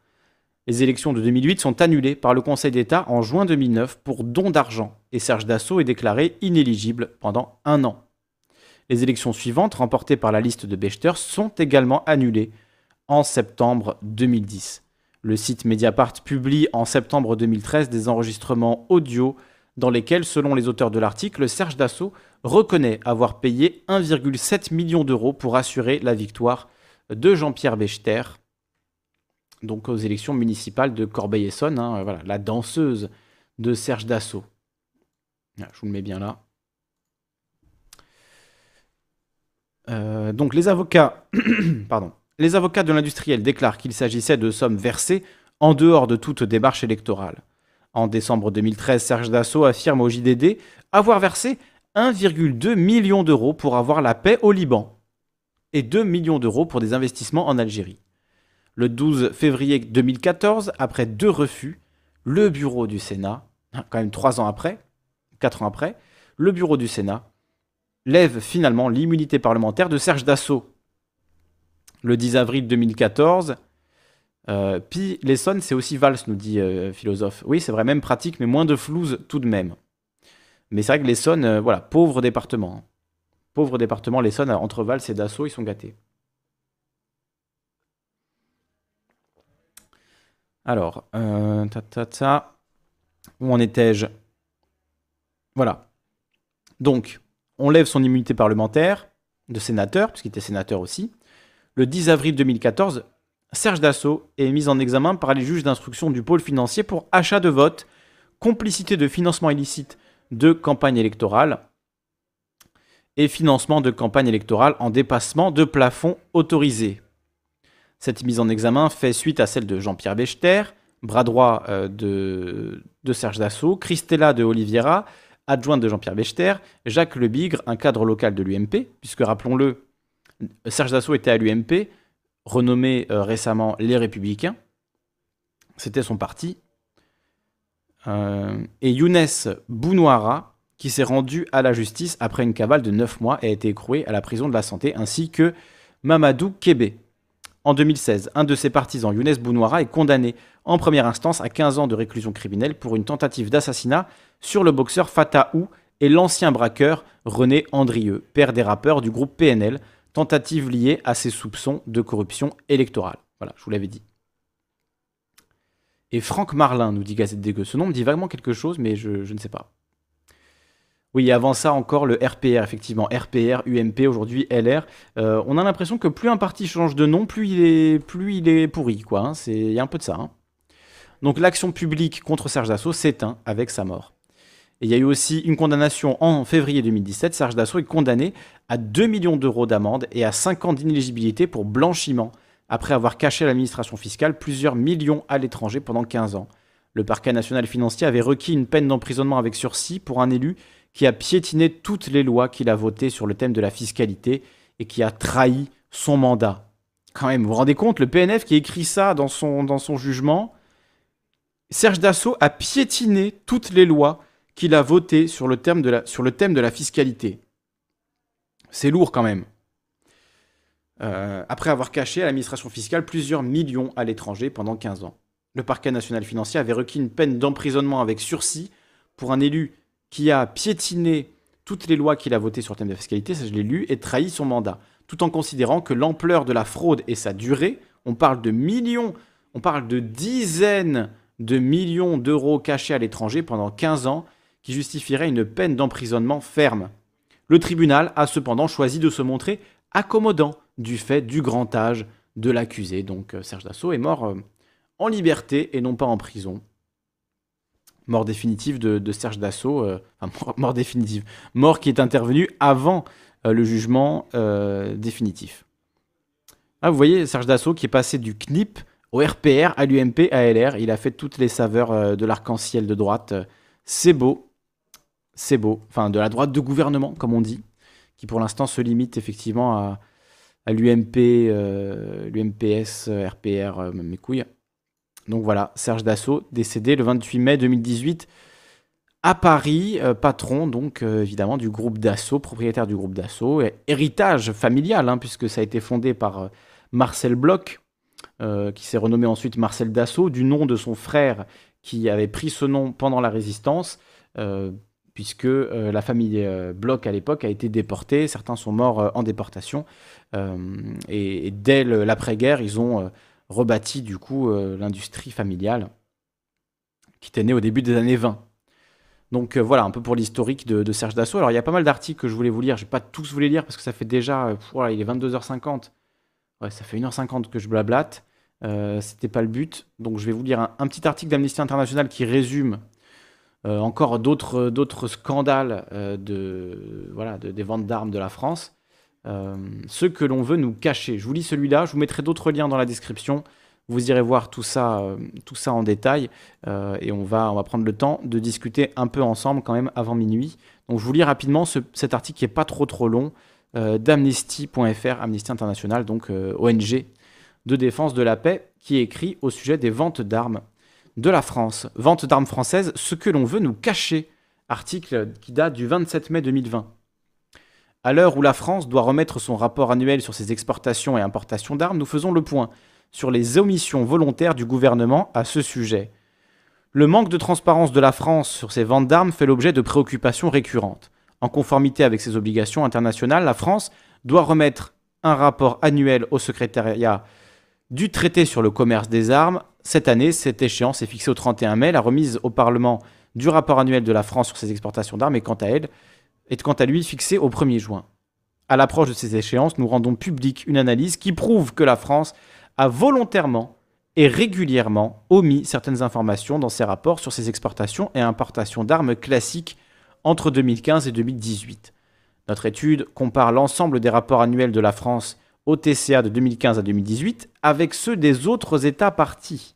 Et c'est là que c'est intéressant, parce que quand on ne déclare pas exactement tout ce qu'on vend, mais que le pays auquel on l'a vendu, lui, déclare tous ses achats, ça crée une inconsistance euh, dans les ventes d'armes de la France. Donc pourquoi Pourquoi cacher ces ventes d'armes La France, on a honte Je croyais que ça créait de l'emploi, moi, de vendre des FAMAS et des, et des canons Kaiser à l'Arabie Saoudite. Je croyais que c'était la croissance le plus important dans la vie.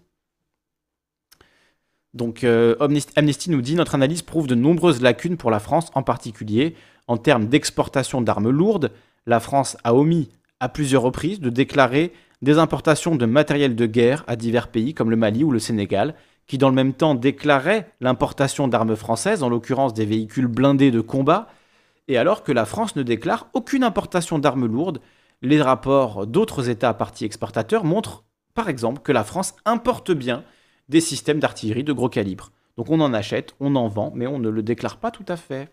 Dis donc. C'est étonnant. Extrêmement étonnant. Concernant les armes légères de petit calibre, la France a omis de déclarer l'exportation et l'importation de milliers d'entre elles. Entre 15 et 18, la France n'a ainsi pas pris soin de déclarer l'exportation de 4305 de ces armes, qui en revanche été déclarées par les États importateurs concernés.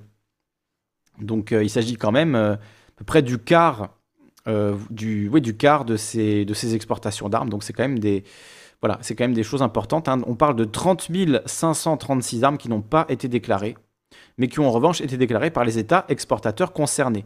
Donc euh, après, pour ce qui est des exportations d'armes à des entités qui ne sont pas des pays, comme des groupes euh, armés, comme des groupes rebelles, euh, là, est-ce que c'est déclaré par ces groupes-là? Sans doute pas. Donc là aussi, c'est des choses qu'on ne sait pas. La France semble donc délibérément choisir de ne pas révéler publiquement des informations sur ses exportations et importations d'armes, en contradiction avec ses obligations internationales qui lui imposent une totale transparence. Ce manque de clarté dans les informations rendues publiques trompe les parlementaires, les ONG et les citoyens français. Les informations transmises sont lacunaires, parcellaires ou erronées et compliquent l'évaluation de la légalité des armes françaises, des ventes d'armes françaises. Mais voyons, c'est la France. Les armes françaises ne sauraient être illégales. Ce n'est pas possible, nous sommes la France. Dois-je vous rappeler que nous sommes le pays des droits de l'homme, monsieur Amnesty? Le pays des droits de l'homme pourrait-il vendre des armes à un pays qui est par exemple dans la condamnation à mort des homosexuels ou des femmes adultères? Eh bien oui, car nous aimons l'argent. L'un des principaux objectifs du TCA est de rendre le commerce des armes plus transparent. Pourtant, le constat est sans appel. Des États continuent de, dissimuler des informations cruciales à qui ils vendent des armes et la quantité et le type d'armes qu'ils importent. La France figure parmi ces mauvais élèves. La transparence n'est pas simplement une préoccupation d'ordre administratif. Le fait que certains États choisissent de laisser de grands blancs dans leurs rapports, comme la France, ou de ne pas les remettre du tout, soulève des questions troublantes quant à leur motivation. C'est le moins qu'on puisse dire. D'autant plus lorsque les armes continuent d'affluer dans des zones de conflit où sont commises des violations graves du droit international et dans des pays où sévit une répression interne. Aussi, la France, en tant qu'État, euh, en tant qu'État signataire du TCA, doit-elle se remémorer l'objectif de ce traité, réduire la souffrance humaine? Dans sa vidéo réalisée en partenariat avec notre organisation, le youtubeur Simon Poueche vous explique les dessous de l'industrie française de l'armement. Je sais pas où est la vidéo, là du coup il n'y a plus de vidéo. J'ai pas vu la vidéo de Simon Poueche, mais j'aimerais bien la voir, j'aimerais bien la regarder. J'ai entendu bien de ce youtubeur, mais je connais pas bien son travail. En tout cas, s'il a traité ce sujet, déjà force à lui pour ça, parce que c'est pas le sujet le plus vendeur. Euh, c'est un sujet qui peut valoir des problèmes en plus. Donc, euh, quand on a un petit peu de visibilité et qu'on en parle, il faut quand même euh, voilà, en parler. Moi, je, sais que c'est un sujet dont j'ai beaucoup, beaucoup parlé. la France tue au Yémen, nous dit Rodpi. On en a parlé à de nombreuses reprises là-dessus. Les armes françaises tuent. Et c'est pour ça que j'ai titré sur Twitch La France complice de crimes de guerre. Euh, en rappel de ces émissions. Alors je ne reviendrai pas en détail, surtout parce qu'on l'a fait à, plusieurs reprises, y compris récemment hein, sur l'Arabie Saoudite, mais les ventes d'armes de la France à l'Arabie Saoudite, c'est juste un scandale absolu. Et euh, je vous mettrai un lien, euh, alors c'était pas ça, ça c'est Serge Dassault, je vous mettrai un lien vers un article du Monde qui s'appelle... Ah, je crois que je l'ai fermé, merde. Le Moyen-Orient, terre d'élection pour les marchands d'armes, c'était pas celui-là. C'était un sur vraiment les ventes d'armes euh, aux Émirats Arabes Unis. Bon, je vais vous le retrouver, je vous le mettrai de, toute façon dans la description. Mais euh, article tout à fait intéressant euh, sur les ventes d'armes de la France aux Émirats Arabes Unis. Voilà, comme vous le voyez sur cet article, hein, la France, troisième exportateur mondial, a vu ses ventes bondir de 44% entre 2016 et 2020. Cocorico, vive la France, on vend des canons partout dans le monde, c'est notre premier, truc d'exportation après, avant le fromage et le vin. Ouais. Trop bien, vive la France. J'adore. Voilà. Bon, j'espère ne pas vous avoir trop déprimé avec tout ça, euh, mais en tout cas, euh, c'était des informations importantes, euh, je pense. Donc, donc voilà. J'espère avoir pu vous apprendre des choses à ce sujet et, et, que ça vous a intéressé. Alors, si vous voulez intervenir, eh bien, je rentre dans le studio en direct. Je vois qu'il y a déjà Slash et Vulga droit. On va les faire monter tous les deux en même temps. Bienvenue à vous, messieurs. Bonjour, Kali. Salut, Vulga, et salut, Slash. Bon, on commence par toi, Vulga, t'étais là en premier. Ben, du, ben, du coup, ben, c'est gentil que je commence en premier. Euh, bon, déjà, je veux dire, je, veux dire ce qui, qui m'a vraiment, on va dire, là, je voulais quand même réagir par rapport justement plutôt au discours au discours libéral de, de Papy Dassault, comme on pourrait l'appeler. Parce que franchement, je, veux dire, cette, je te dis, lorsqu'il a dit ouais, il faut interdire la grève, etc., ça m'a ça, ça m'a un peu retourné l'estomac et surtout même, même en tant que juriste, ça m'a ça, ça m'a choqué parce que interdire complètement la grève comme ça, mmh. faut, faut, rappeler quand même que le, que le droit de grève, ça a valeur constitutionnelle. Donc du coup, la, loi, elle peut pas porter atteinte aussi facilement au, droit de grève, quoi. Donc, donc Monsieur Dassault qui nous dit il faut interdire le droit de grève, limite de manière générale et absolue. je pense que si s'il disait ça en cours de droit, on lui on dirait que mmh. pourrait lui dire qu'il a fumé la moquette, quoi. Oui. bon, D'autant plus, je sais pas si dans cet extrait ou un, autre extrait, mais il dit mais le droit de grève, il n'y a aucun encadrement du droit de grève, comme s'il n'y avait pas de, loi, en fait, comme si c'était quelque chose qui se faisait à la sauvage et que c'était les entreprises qui en pâtissaient, alors que ben non, c'est un conquis social, euh, c'est un acquis social sur lequel il ne faut pas revenir. Donc euh, ce genre de, conquête sociale, effectivement, c'est fait contre des gens comme Serge Dassault et qui aujourd'hui, enfin aujourd'hui c'était a 12 ans, mais voilà, qui, disait, qui avait ce discours-là de dire mais ça sert à rien la grève, à quoi ça sert? C'est le cancer de la France. Euh, au mépris évidemment de tous les conquis sociaux et de toutes les, euh, voilà, toutes les décisions qui ont été prises euh, en faveur des, salariés dans ce sens-là, qui sont peu nombreuses déjà, mais lui voudrait qu'il n'en ait absolument pas. Et que il a dit hein, que les entreprises puissent faire ce qu'elles veulent. Ouais, de toute façon, il est vraiment dans un esprit clairement ultra, ultra libéral. Mm. On en, je veux dire, tu, tu, tu en, as pas beaucoup qui ont des discours ouvertement libéral ouais, ouvertement libéral comme ça. Certains, je pense qu'ils sont, ils, le font de manière rampante, de manière, euh, de manière insidieuse. Euh, je pense quand, quand tu vois par exemple bah, le gouvernement, euh, gouvernement Macron, ou, même, même quand tu vois la, la, réforme du droit du travail avec la loi El Khomri, bon, c'est c'est quand même, je veux dire, il y a, y a toute une déréglementation qui se met, on va dire, c'est un peu la technique des petits pas, quoi, en fait. C'est un petit grignotage petit à petit ben, du, ben, du, du, droit du travail, quoi. Mmh. Ouais. Et ça continue. Hein. On n'en est pas sorti. Hein. C'est un, c'est, un peu déplorable et malheureusement, bah, le, le, droit de grève, en quelque sorte, c'est peu, il est quand même primordial parce que si les, on va dire, si les travailleurs n'avaient pas le droit de grève, bah, le seul recours pour eux, bah, ce serait être, être clairement dans la, dans, dans l'illégalité et qui sait, qui sait, certains pourraient en venir carrément aux armes. Mmh. c'est une certaine manière d'avoir en quelque sorte une, c'est un, moyen de pression qui se veut euh, moins, violent que, que, de tout retourner et de faire euh, et, d'en venir aux mains, quoi. Oui, c'est censé être une des garanties de l'équilibre du pouvoir et la possibilité pour les, euh, enfin de, l'organisation économique, quoi. un équilibre dans l'organisation économique qui fait que les salariés ont toujours cette possibilité pour faire valoir leurs droits, pour demander de nouveaux droits, pour euh, demander une augmentation ou autre. Effectivement, les patrons voudraient qu'on n'ait absolument pas ce droit, que les entrepreneurs puissent faire ce qu'ils veulent. Et Serge Dassault, lui, visiblement, au cours de sa vie, il a bien fait ce qu'il voulait de son argent et au mépris euh, de toutes les lois existantes.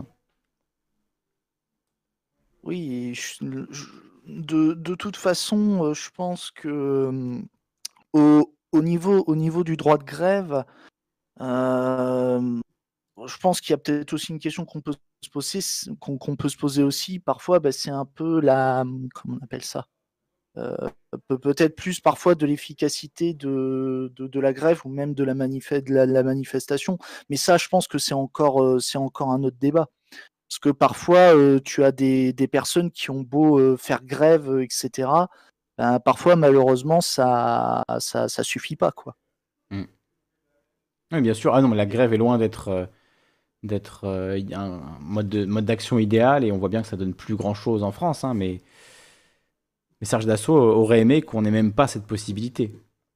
Pas que tout le monde dorme à l'usine, mais qu'ils dorment parfois pour travailler à l'usine quand même, voilà. Sans le droit de grève.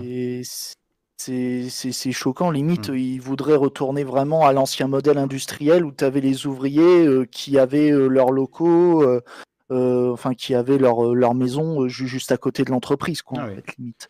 Et Nijo qui disait est-ce que c'est pas un mythe ça qu'en Chine ils dorment sur place etc. Ben non c'est pas un mythe. hein. Il y a des, usines avec un turnover immense où euh, c'est des milliers de personnes qui changent d'entreprise euh, chaque euh, semaine, qui quittent l'entreprise, qui vont ailleurs et qui viennent de partout en Chine. Donc ils sont logés sur place, ils doivent payer un loyer, ils doivent payer leur bouffe et finalement ils en retirent très très peu d'intérêt au final et ils sont comme ça exploités quelques mois avant d'être dégagés. voilà.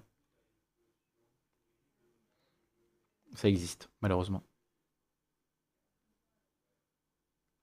Mais par contre, moi, ce que je m'étais pas rendu compte, c'était à quel point, euh, à quel point le, le brave homme avec des guillemets était enlisé dans des affaires, euh, dans, dans des affaires de corruption. Ça, euh, je veux dire, je m'a- je m'attendais, je m'attendais pas à ce qu'il y ait, on va dire, des, des, des scandales derrière. Ah bah, il y sais, en a eu. Mm. Et tous les habitants de l'Essonne le savent, hein, il y en a plusieurs dans le chat qui, qui ont bien rappelé ça. Et même la dernière fois, on avait à peine évoqué la vente d'armes à l'Arabie Saoudite que tout de suite des gens dans le chat avaient dit euh, Oui, souvenez-vous de l'affaire de Corbeil-Essonne, etc. C'est pour ça que je voulais en reparler. euh, le fait qu'il a arrosé comme ça euh, tout un tas de gens à Corbeil-Essonne. Du coup, après, ça se savait. Donc, il y avait des, des gens, un peu des malfrats, qui venaient le voir et qui disaient Nous aussi, on a une association à financer, donne-nous un million, tu vois, et qui le menaçaient comme ça parce que forcément, tu commences à distribuer du cash à tout le monde ça fait des envieux, ça fait des, des gens qui viennent demander. Et donc, c'était compliqué. Et justement, le, le père des rappeurs du groupe PNL, euh, du duo euh, hip-hop PNL, là, euh, il y a un enregistrement de lui qui va discuter avec, Serge Dassault ou un proche de Serge Dassault, etc. Et on, entend du coup un peu le, contexte dans lequel tout ça se passait. C'est assez, euh, effrayant, honnêtement, ce qui se passait à Corbeil-Essonne et la manière dont Serge Dassault a acheté des voix, a acheté en fait euh, sa, place à Corbeil-Essonne. Il s'est acheté une mairie, quoi. C'est quand même, euh, c'est quand même ouf. Ouais, c'est euh, bah, malheureusement, c'est c'est un, c'est un, un peu tout, tout le problème en politique, c'est qu'à partir du moment où tu as, où as des moyens, ben, tu as, malheureusement ben, plus, plus de chances euh, d'être. euh, de de- d'a- d'avoir d'avoir le mandat. Mm. Je veux dire, euh, même, même si c'est par des moyens détour- détournés, euh, quand, quand tu vois par exemple euh, ce qui s'est fait à Levallois, à Levallois-Perret, du moins de ce que j'ai entendu, le hein. clientélisme qui a été mis en place pour, pour contenter tout le monde et dire ah regardez comment comment Monsieur Balkany il est gentil, il fait du bien à la ville, Mm. il, donne- il fait des cadeaux aux habitants. Euh. J'ai l'impression qu'on j'ai l'impression qu'on revient à l'époque à, c'est littéralement l'époque romaine. C'est plus plus tu mets de thunes euh, co- comme ça pour euh, pour séduire l'électorat et hop tu te le mets dans la poche quoi. Mm. Et alors, je l'avais pas précisé, mais on a eu la condamnation en, décembre 2020 de Jean-Pierre Bechter, l'ancien bras droit de Serge Dassault, qui a été condamné pour achat de vote et financement illégal de campagne électorale. Donc, euh, lui est toujours vivant, donc il a été condamné et il fera deux ans de prison sous euh, surveillance électronique en détention à domicile. Suite à sa condamnation dans cette affaire. Le tribunal correctionnel a aussi condamné deux ex-adjoints à la mairie ainsi que trois hommes considérés comme des intermédiaires du système de corruption électorale à des peines allant d'un à deux ans de prison. Tous les prévenus sont par ailleurs condamnés à 5 ans d'inéligibilité. 5 ans, ouais, bon, ok, très bien. Euh, mise en examen en 2014 dans ce dossier, Serge Dassault mort en 2018 à 93 ans, avant la fin de l'instruction. Donc lui, le- on ne saura jamais s'il est condamné. Donc euh, présumé innocent à jamais, petit ange parti trop tôt, avec de grosses suspicions quand même. hein. très très grosses les suspicions. Plus que des suspicions. Mais effectivement, du coup, ça, tu vois, je ne savais même pas en fait que quand quelqu'un meurt, eh ben, toutes les charges à son encontre sont immédiatement abandonnées. Il n'y a même pas de, de- il peut pas y avoir en France de, de, de- de condamnation euh, après la mort de la personne, même pour reconnaître juste que les faits ont eu lieu, quoi. Elle est plus là pour se défendre en même temps, donc c'est peut-être ça le, qui pose problème. Euh, ouais, puis en, puis en même temps, va dé- déjà va emprisonner, va emprisonner un mort déjà. Ouais, mais tu vois, il y, a les- il y a les peines par contumace. Est-ce qu'il peut y avoir une peine post-mortem? Est-ce que ça peut exister? Euh, là, là, là-dessus, je me, pro- je me, je me prononcerai, je me prononcerai pas. Le- au, au niveau des amendes, euh, ce que je, je pense qu'on peut en tout cas peut-être faire euh, peut- peut-être une action civile, peut-être à l'égard à l'égard des ayants droit, à l'égard des héritiers, des héritiers d'assaut, peut-être. Oui, oui. Ce serait, ce serait peut-être possible. Ce serait peut-être ce serait peut-être possible. Après, du point de vue du, du point de vue pénal, j'ai pas envie j'ai pas envie de dire de bah, dire dire de bêtises. Mais peut-être que dans ce cas-là, le plus le plus prudent à faire, bah, ce serait enfin peut-être que si, si l'entreprise a participé à des, à des magouilles, bah, ce serait d'engager la responsabilité pénale de la personne, de, de, la personne morale en tant que telle, donc mmh. de l'entreprise, de l'entreprise d'assaut. Du coup, Adolphe Thiers, on pourra jamais le condamner post-mortem. Ben non, visiblement, c'est pas, c'est pas possible. Après, ça ferait beaucoup de procès pour des gens morts euh, au bout d'un moment. Hein. Mais c'est plus pour la mémoire, tu vois, de la personne. C'est-à-dire que Serge Dassault, on s'en souviendra comme quelqu'un euh, mis en examen euh, mais pas condamné dans cette affaire précise des achats de vote, alors que clairement, bon, c'est un truc que tout le monde sait depuis des années, quoi, qu'il y a eu ce réseau de corruption à Corbeil-Essonne. Là, tous ses adjoints sont condamnés. L'argent venait du camp d'assaut. Voilà, c'est évident, hein, on nous dit là dans l'article. Donc, les six prévenus qui ont contesté les faits étaient soupçonnés d'avoir participé à différents niveaux à un système de corruption électorale pyramidale lors des élections municipales de 2009 et 2010, consistant à recruter des équipes dans les quartiers afin de convaincre les habitants d'aller voter pour le camp d'assaut. En échange, des dons d'argent, des promesses de logement ou d'emploi, le financement d'une formation ou d'un permis, et une rémunération pour les rabatteurs, selon l'accusation. Le tout alimenté par la fortune colossale de Serge Dassault, dans le but de conserver cette ville de quelques 50 000 habitants, située au sud de la capitale. Ce système présumé passait, selon l'accusation, par la distribution de chèques et d'enveloppes d'argent liquide, par des prêts jamais remboursés, le financement d'associations fictives ou encore par des virements de centaines de milliers d'euros entre des comptes à l'étranger. Le représentant du parquet national financier, Patrice Amar, avait évoqué une affaire exceptionnelle. On n'a jamais vu en France une ville livrée à un tel degré de corruption et de décomposition civique. Chiffrant à 16,5 millions d'euros les montants pouvant être assimilés à des dépenses électorales, il avait d'abord requis symboliquement, à la surprise du tribunal, 50 prisons à titre posthume contre Serge Dassault. Donc il a fait, il a requis, hein, le, le, mec du PNF, le représentant du PNF, il a donc requis 50 prisons à titre posthume contre Serge Dassault. Mis en examen en 2014, l'industriel avait reconnu des dons, mais nié tout lien avec les élections, se disant victime d'extorsion. Oh le pauvre. Pauvre milliardaire. Nous n'avons pas acheté de voix, avait jugé avait juré Jacques Lebigre, affirmant que Serge Dassault soutenait des gens en difficulté et qu'il avait ensuite été sollicité par des voyous. Ça n'existe pas, avait abondé Younes Bounouara, qui purge une peine de prison pour tentative d'assassinat liée à ses soupçons d'achat de vote. La défense avait plaidé la relaxe, dénonçant un dossier basé sur des rumeurs et vide de preuves. il n'y a pas que des rumeurs, il y a aussi beaucoup de témoignages. Mais bon, voilà pour cette affaire euh, donc de, Corbeil-Essonne. Fin mot, euh, fin mot là-dessus. Et on va écouter Slash qui n'a pas encore euh, parlé. Slash, es-tu là? Est-ce qu'on m'entend? On t'entend. Bienvenue. Eh bien, euh, moi alors je voulais partir sur un nombre qui n'avait rien à voir, mais qui était, euh, simplement l'avion lui-même. Euh, Le Rafale. bien l'ingénierie, mais je trouve ça intéressant. On peut dire que c'est une arme de guerre, ce qu'on veut, mais dans la réalité, les avions sont surtout, de chasse sont surtout, utilisés pour faire du contrôle aérien et quand on a un avion qui ne répond pas, un avion qui, dévie sa route ou un avion même, tout simplement militaire qui traverse notre espace aérien, on est bien content qu'il y ait un rafale pour l'intercepter, sinon ça pourrait avoir des, des, conséquences assez catastrophiques. moi, ce qui me, me choque vraiment là-dedans, c'est que il a, la, la, force aérienne, en tout cas. Attendez, je prends l'article Wikipédia, sinon je vais, je vais raconter n'importe quoi. L'article du Rafale, c'est ça? Non, c'était sur. J'étais chercher tout simplement la force aérienne euh, indienne. Et quand on va voir dans la liste des avions, on se rend compte qu'aujourd'hui, ils ont des bon, ils ont surtout des vieux MiG, donc qui datent de l'époque soviétique, qui sont plus tellement à jour, quoi. Qui, en tout cas, en termes de, contre-mesures électroniques, de, furtivité, sont clairement pas, pas à jour. Et comme ils sont voisins avec le Bangladesh, avec alors je racontais des conneries, je suis assez nul en, en tout cas en, géographie, est-ce que quelqu'un. Bangladesh, est-ce qu'on. Je, raconte pas une connerie monstrueuse? Je pense que c'est à côté. J'espère. Le Bangladesh et le.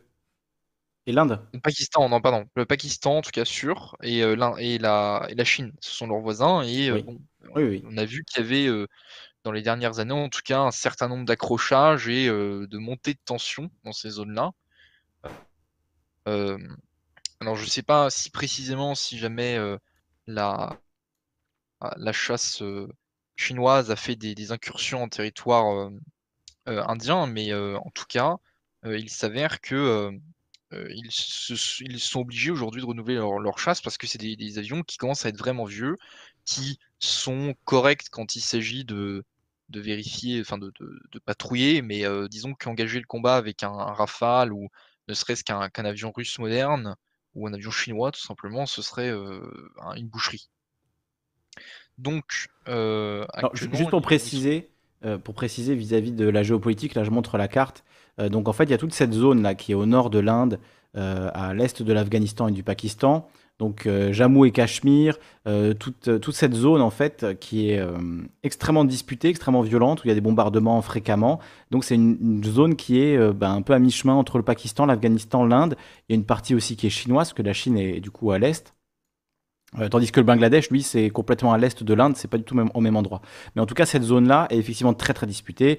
Il y a des bombardements américains, des bombardements indiens, euh, euh, pakistanais, peut-être même chinois. Donc c'est voilà une zone de tension toujours depuis très très longtemps, avec beaucoup de talibans, etc. Donc c'est voilà, une zone particulièrement tendue dans le monde, toute cette zone-là du, du Cachemire. C'est ça, et aussi il faut bien voir que entretenir des très vieux avions, ça pose un, souci assez important, c'est que ça, ça, coûte au début, ça coûte pas forcément très cher parce que forcément c'est facile de se procurer les pièces, etc. Mais plus ça va, moins les pièces qu'on obtienne sont forcément de, à jour avec. Ça coûte combien un Rafale d'aujourd'hui Ça coûte combien un Rafale, monsieur Asselineau? Alors, alors moi. Vous voulez qu'on achète 50 Rafales? Combien ça coûte? Alors j'ai mis j'ai mis toutes les pages sur, enfin toutes les pages ou presque, sur euh, Chat Café. Donc tu pourras aller voir. Un Rafale, ça coûte, euh, c'est sorti en 2002, c'est toujours en service. Et suivant les, les, variantes, il y a les, variantes B, C M, qui sont voilà, des, variantes différentes qui permettent d'exporter à différents pays qui ont chacune, chacun leur spécificité. Ça coûte, de, ça coûte 68, 73 ou 78 milliards d'euros.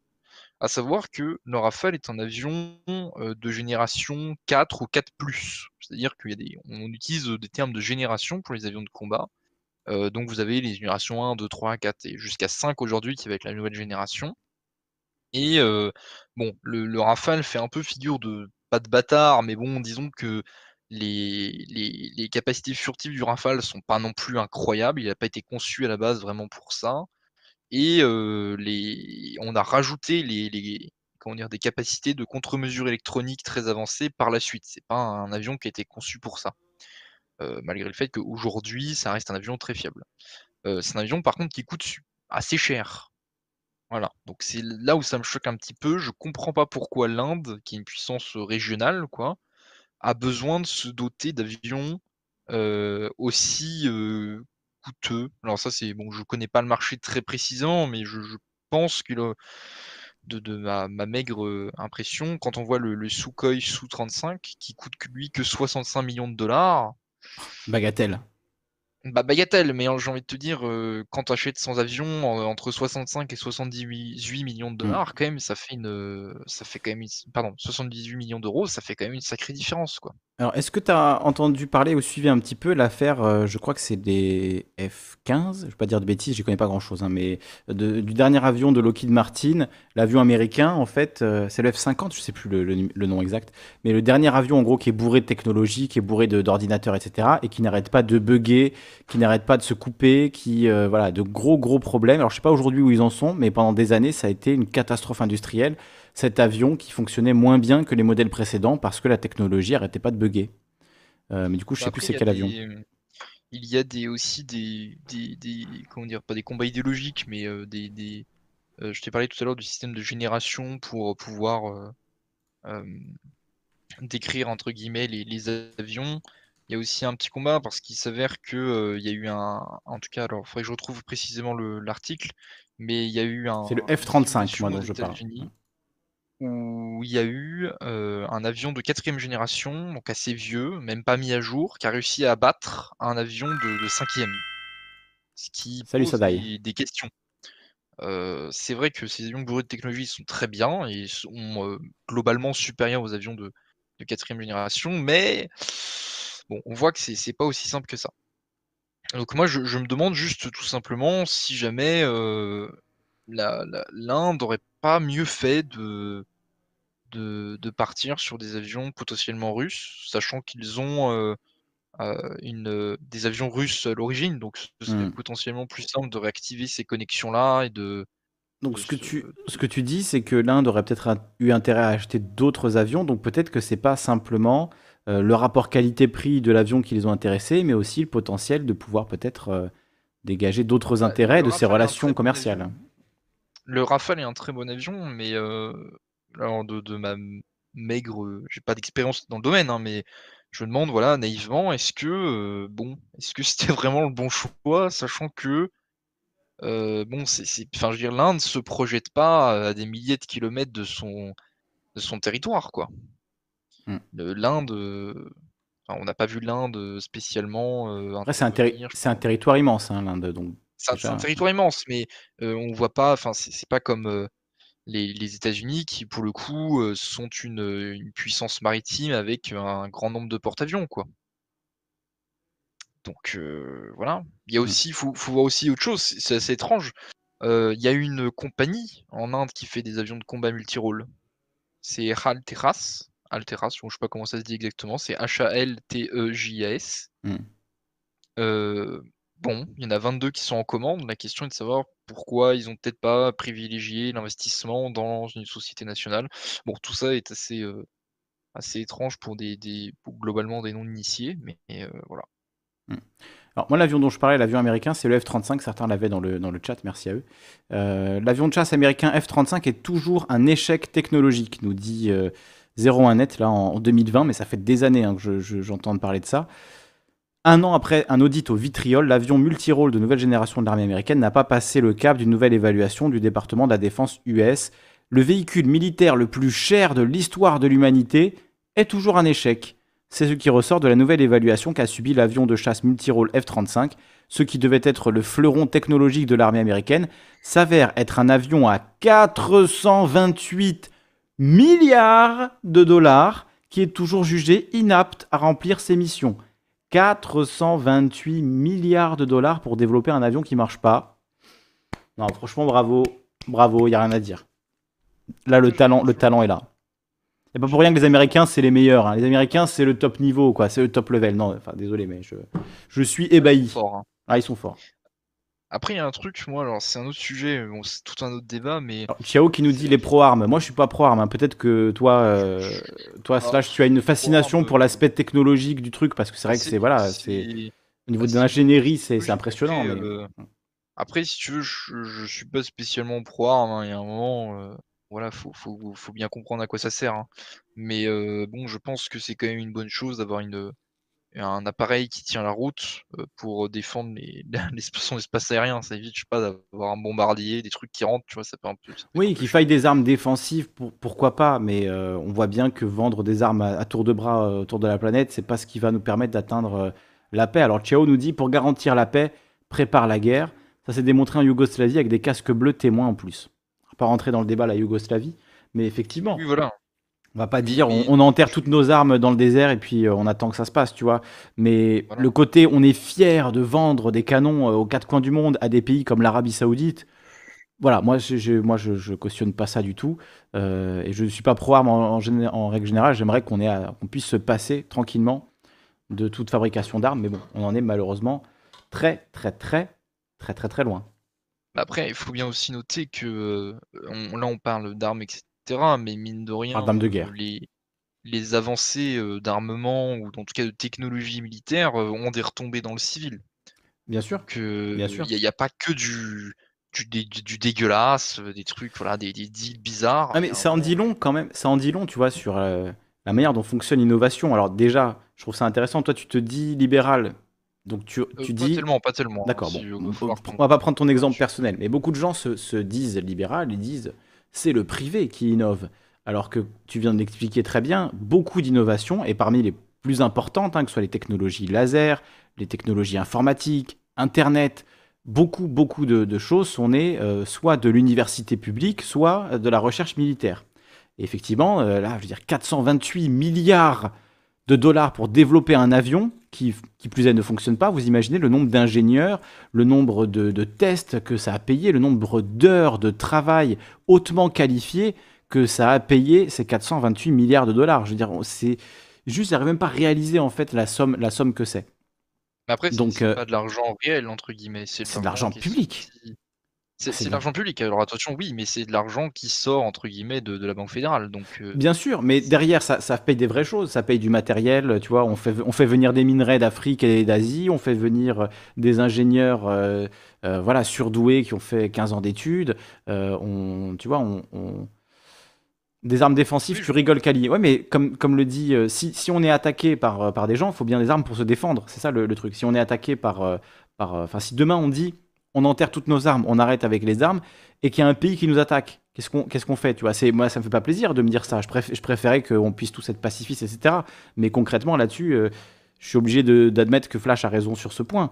Euh, Il y a d'autres pays qui ont des avions de guerre pour, euh, pour nous faire la guerre. S'ils nous attaquent et qu'on n'en a pas pour se défendre, ça va être compliqué. Donc oui, des armes pour défendre un territoire donné, ça me paraît pas être, dans le cadre actuel, dans le monde actuel, une idée dénuée de sens. Après, on doit tendre vers la fin euh, de- des armes, vers le, désarmement globalisé. Et en, en vendant des armes comme le fait la France, qui plus est en faisant de la corruption, euh, clairement, on ne s'approche pas de cet objectif. Au contraire, on en recule. Donc euh, voilà, le fait que la France ne, respecte pas ces objectifs-là, c'est surtout ça le, problème. Qu'après, on ait des avions au cas où on est attaqué pour, se défendre, ça me paraît assez logique, tant que ce risque existe, en fait. De toute façon, les armes euh, sont un moyen, en fait, euh, la possession d'armes est un moyen aussi de dissuader. Regarde, il y a qu'à voir, euh, enfin, je vais prendre l'exemple extrême, mais l'arme atomique. Mm. Euh, le fait de dire, regarde, on a la bombe atomique, si tu viens me faire chier, on te lance un missile sur ta gueule.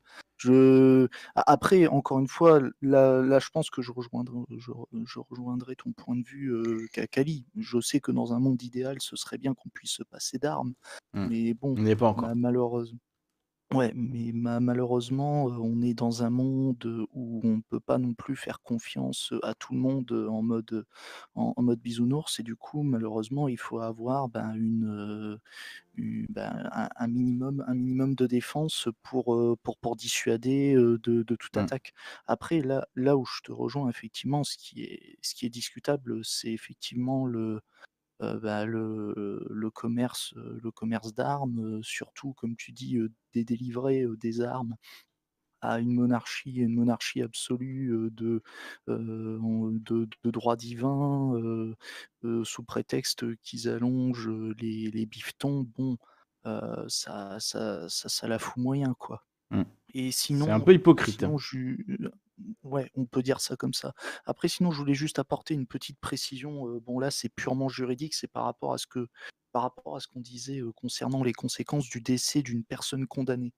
Mm. Euh, en fait, si on, si on considère que Serge Dassault en fait a été condamné, pardon, a été, enfin, bon là, ce qui s'est passé, c'est que si, comme Serge Dassault est décédé, s'il y avait des poursuites qui ont été, admettons, engagées et que Serge Dassault est décédé en cours de route, eh ben, les poursuites deviennent sans objet, donc du coup, on- du coup, les poursuites cessent. Et pour ce qui est donc du coup bah, des condamnations, s'il a été condamné et que du coup le décès est intervenu pendant l'exécution de la peine, bon bah, forcément tout ce qui est peine de prison, bah, c'est c'est supprimé, ça n'a plus lieu d'être. Mais par contre, par contre, pour ce qui est des pour, pour ce qui est des amendes, les amendes elles continuent à produire leur, à produire leurs effets. Donc du coup, du coup pour les, ça veut dire que si Serge Dassault a été condamné à des amendes et qu'il est, et qu'il est décédé, euh, ben, je pense que ce sont euh, ses héritiers ben, qui, vont, euh, qui vont devoir payer en quelque sorte les pots, les, les pots cassés. Et du coup, si vous voulez toutes les sources, je les ai mises dans le Discord et c'est prévu à l'article 133-1 du Code pénal euh, pour, euh, pour justement bah, tout ce qui est euh, effet, effet du décès du condamné sur les amendes. Voilà. Alors, il se, il se trouve qu'un de ses héritiers, euh, en l'occurrence Olivier Dassault, est décédé le dimanche 7 mars 2021, donc il y a un peu plus d'un mois, dans un crash d'hélicoptère à Touques, près de Deauville. Le décollage se serait fait de façon atypique, selon l'enquête, Et effectivement, apparemment, il aurait demandé à décoller, enfin, à, faire poser l'hélicoptère un peu plus loin de la piste. Alors certains ont dit pour ne pas salir ses chaussures. Euh, voilà, je ne sais pas si c'est si exact, mais en tout cas, effectivement, l'avion, l'hélicoptère a bien euh, été à la demande d'Olivier Dassault, euh, a, bien atterri, pas à l'endroit prévu, un petit peu à l'écart de, la piste, et du coup, en décollant, il a touché un, il a touché un, un arbre, et donc c'est craché immédiatement. Et Olivier Dassault, qui était député LR et fils de l'industriel Serge Dassault, est décédé donc dans ce crash d'hélicoptère. Donc voilà, tu me donnes la transition toute trouvée pour, euh, pour en parler, puisque j'en ai pas encore euh, parlé en détail. Sinon, excuse-moi de te couper, Lisandre. J'aimerais euh, faire une réaction par rapport à Xiao Chalaz. Oui. Euh, je pense qu'il faisait référence au fait que je parlais ben, justement de bisounours. En fait, je veux pas non plus traiter tout- tout- toutes les personnes qui seraient anti-armes de, de bisounours. Moi, moi, je trouve que c'est que, c'est une bonne chose de vouloir être contre les armes. Mais par contre, nier le fait que l'on a besoin d'armes pour se défendre, je pense que c'est plus, euh, c'est plus de, de l'utopie. Bah, là où Chao a raison, c'est qu'il disait il n'y a pas d'armes défensives. En fait, c'est vrai que c'est pas les armes qui sont défensives ou offensives. Une arme, c'est toujours offensif, mais c'est l'utilisation qui en est faite, en fait. C'est l'utilisation qui en est faite. Tu peux avoir une utilisation défensive, une utilisation dissuasive, euh, et pas forcément une utilisation offensive. C'est sûr que quand la France attaque euh, la Libye, c'est offensif, hein, clairement. Donc tu vois, on peut, on peut avoir produit ces armes en disant ne vous inquiétez pas, ces armes ne serviront jamais à attaquer personne. Ce sera toujours des armes défensives. Et puis un jour, on les utilise pour attaquer quelqu'un. Donc en soi, les armes, selon leur utilisation, effectivement, elles peuvent être les deux, et il n'y a pas d'arme qui est intrinsèquement défensive. Quelqu'un citait le bunker, je crois que c'est euh, TGM Bernard qui citait le bunker, c'est pas vraiment une arme, c'est à la limite c'est un moyen effectivement défensif, mais c'est pas une arme en soi. Euh, donc euh, est-ce qu'il existe des armes, des bombes, des missiles, des avions de chasse qui sont strictement défensifs? Je suis pas pas convaincu. Après, le, le complexe militaro-industriel, c'est pas que ça non plus. hein. Euh, là, je, je, attention, je prends, je prends un peu le- la défense, euh, comment on dit? Je prends un peu le, le- je fais un peu l'avocat du diable, mais Allez, vas-y. euh, en France, on a euh, une expertise en, en- comment dire, en- dans l'aviation. C'est une, entre guillemets, des dernières expertises industrielles qu'on a euh, et qui, euh, qui tient, c'est-à-dire que dans la, la désindustrialisation, ça a commencé, entre guillemets, on va dire, euh, pour faire simple, avec Alcatel qui a assumé le fait d'être une, une entreprise sans usine en France, quoi. Donc ça, il y avait un excellent reportage là-dessus euh, euh, que j'ai vu récemment, mais il faudrait que je le retrouve et que je l'envoie, parce que celui-là, il est, vachement bien. Mais de plus en plus, la recherche et développement ne se fait plus en France. Sur un certain nombre de microprocesseurs, notamment, on n'a plus tellement de, contrôle de, sur ce qui a... Enfin, de contrôle. On, on ne conçoit plus ces choses-là. Et euh, pour revenir sur ce que je disais tout à l'heure, tu vois, la faute à qui? Parce que, encore une fois, c'est ce qui était dit aussi par plusieurs personnes dans le chat, euh, ces financements-là, ils sont publics. Les financements de l'armée, c'est des financements publics en partenariat avec des entreprises euh, mi-privées, mi-publiques, qui dépendent de contrats publics à plusieurs milliards d'euros, mais qui en même temps font un peu qu'à leur tête. Tous ces gens-là, les, les Serge Dassault, les Olivier Dassault, ils étaient tous milliardaires. hein. Milliardaires. je suis d'accord avec Voilà. toi. hein. hein. Moi, Et donc euh, l'argent vient d'où à la base Tu vois, il vient de nos impôts. Donc c'est avec nos impôts qu'on fabrique ces avions-là, qu'on paye ces gens-là, qu'on justifie leur rôle, qu'on leur donne de l'importance, euh, qu'on les, qu'on les rend milliardaires. Milliardaires pour vendre des canons, tu vois? Donc quand tu dis le lobby militaro-industriel, euh, c'est sûr que ça, ça peut rapporter extrêmement gros. Et aux États-Unis, c'est aussi un des lobbies les plus gros, avec des familles qui sont devenues, euh, pareil, milliardaires, à bénéficier de conflits armés dans le monde, à, à bénéficier de ventes d'armes, etc., etc. Après, la Après, question que je me. Ah, pardon, va- vas-y, slash. bah, je, je l'ai juste dit. hein, Avec euh, notre argent. j'ai- Mais voilà. Mais là-dessus, je te rejoindrai là-dessus. Enfin, je te rejoindrai. L'État euh, est euh, propriétaire d'une partie des actions, mais je trouve assez scandaleux, et ça, c'est quelque chose que je ne comprends pas, euh, que l'État ne soit pas absolument majoritaire euh, dans ces entreprises-là. C'est insensé, quoi.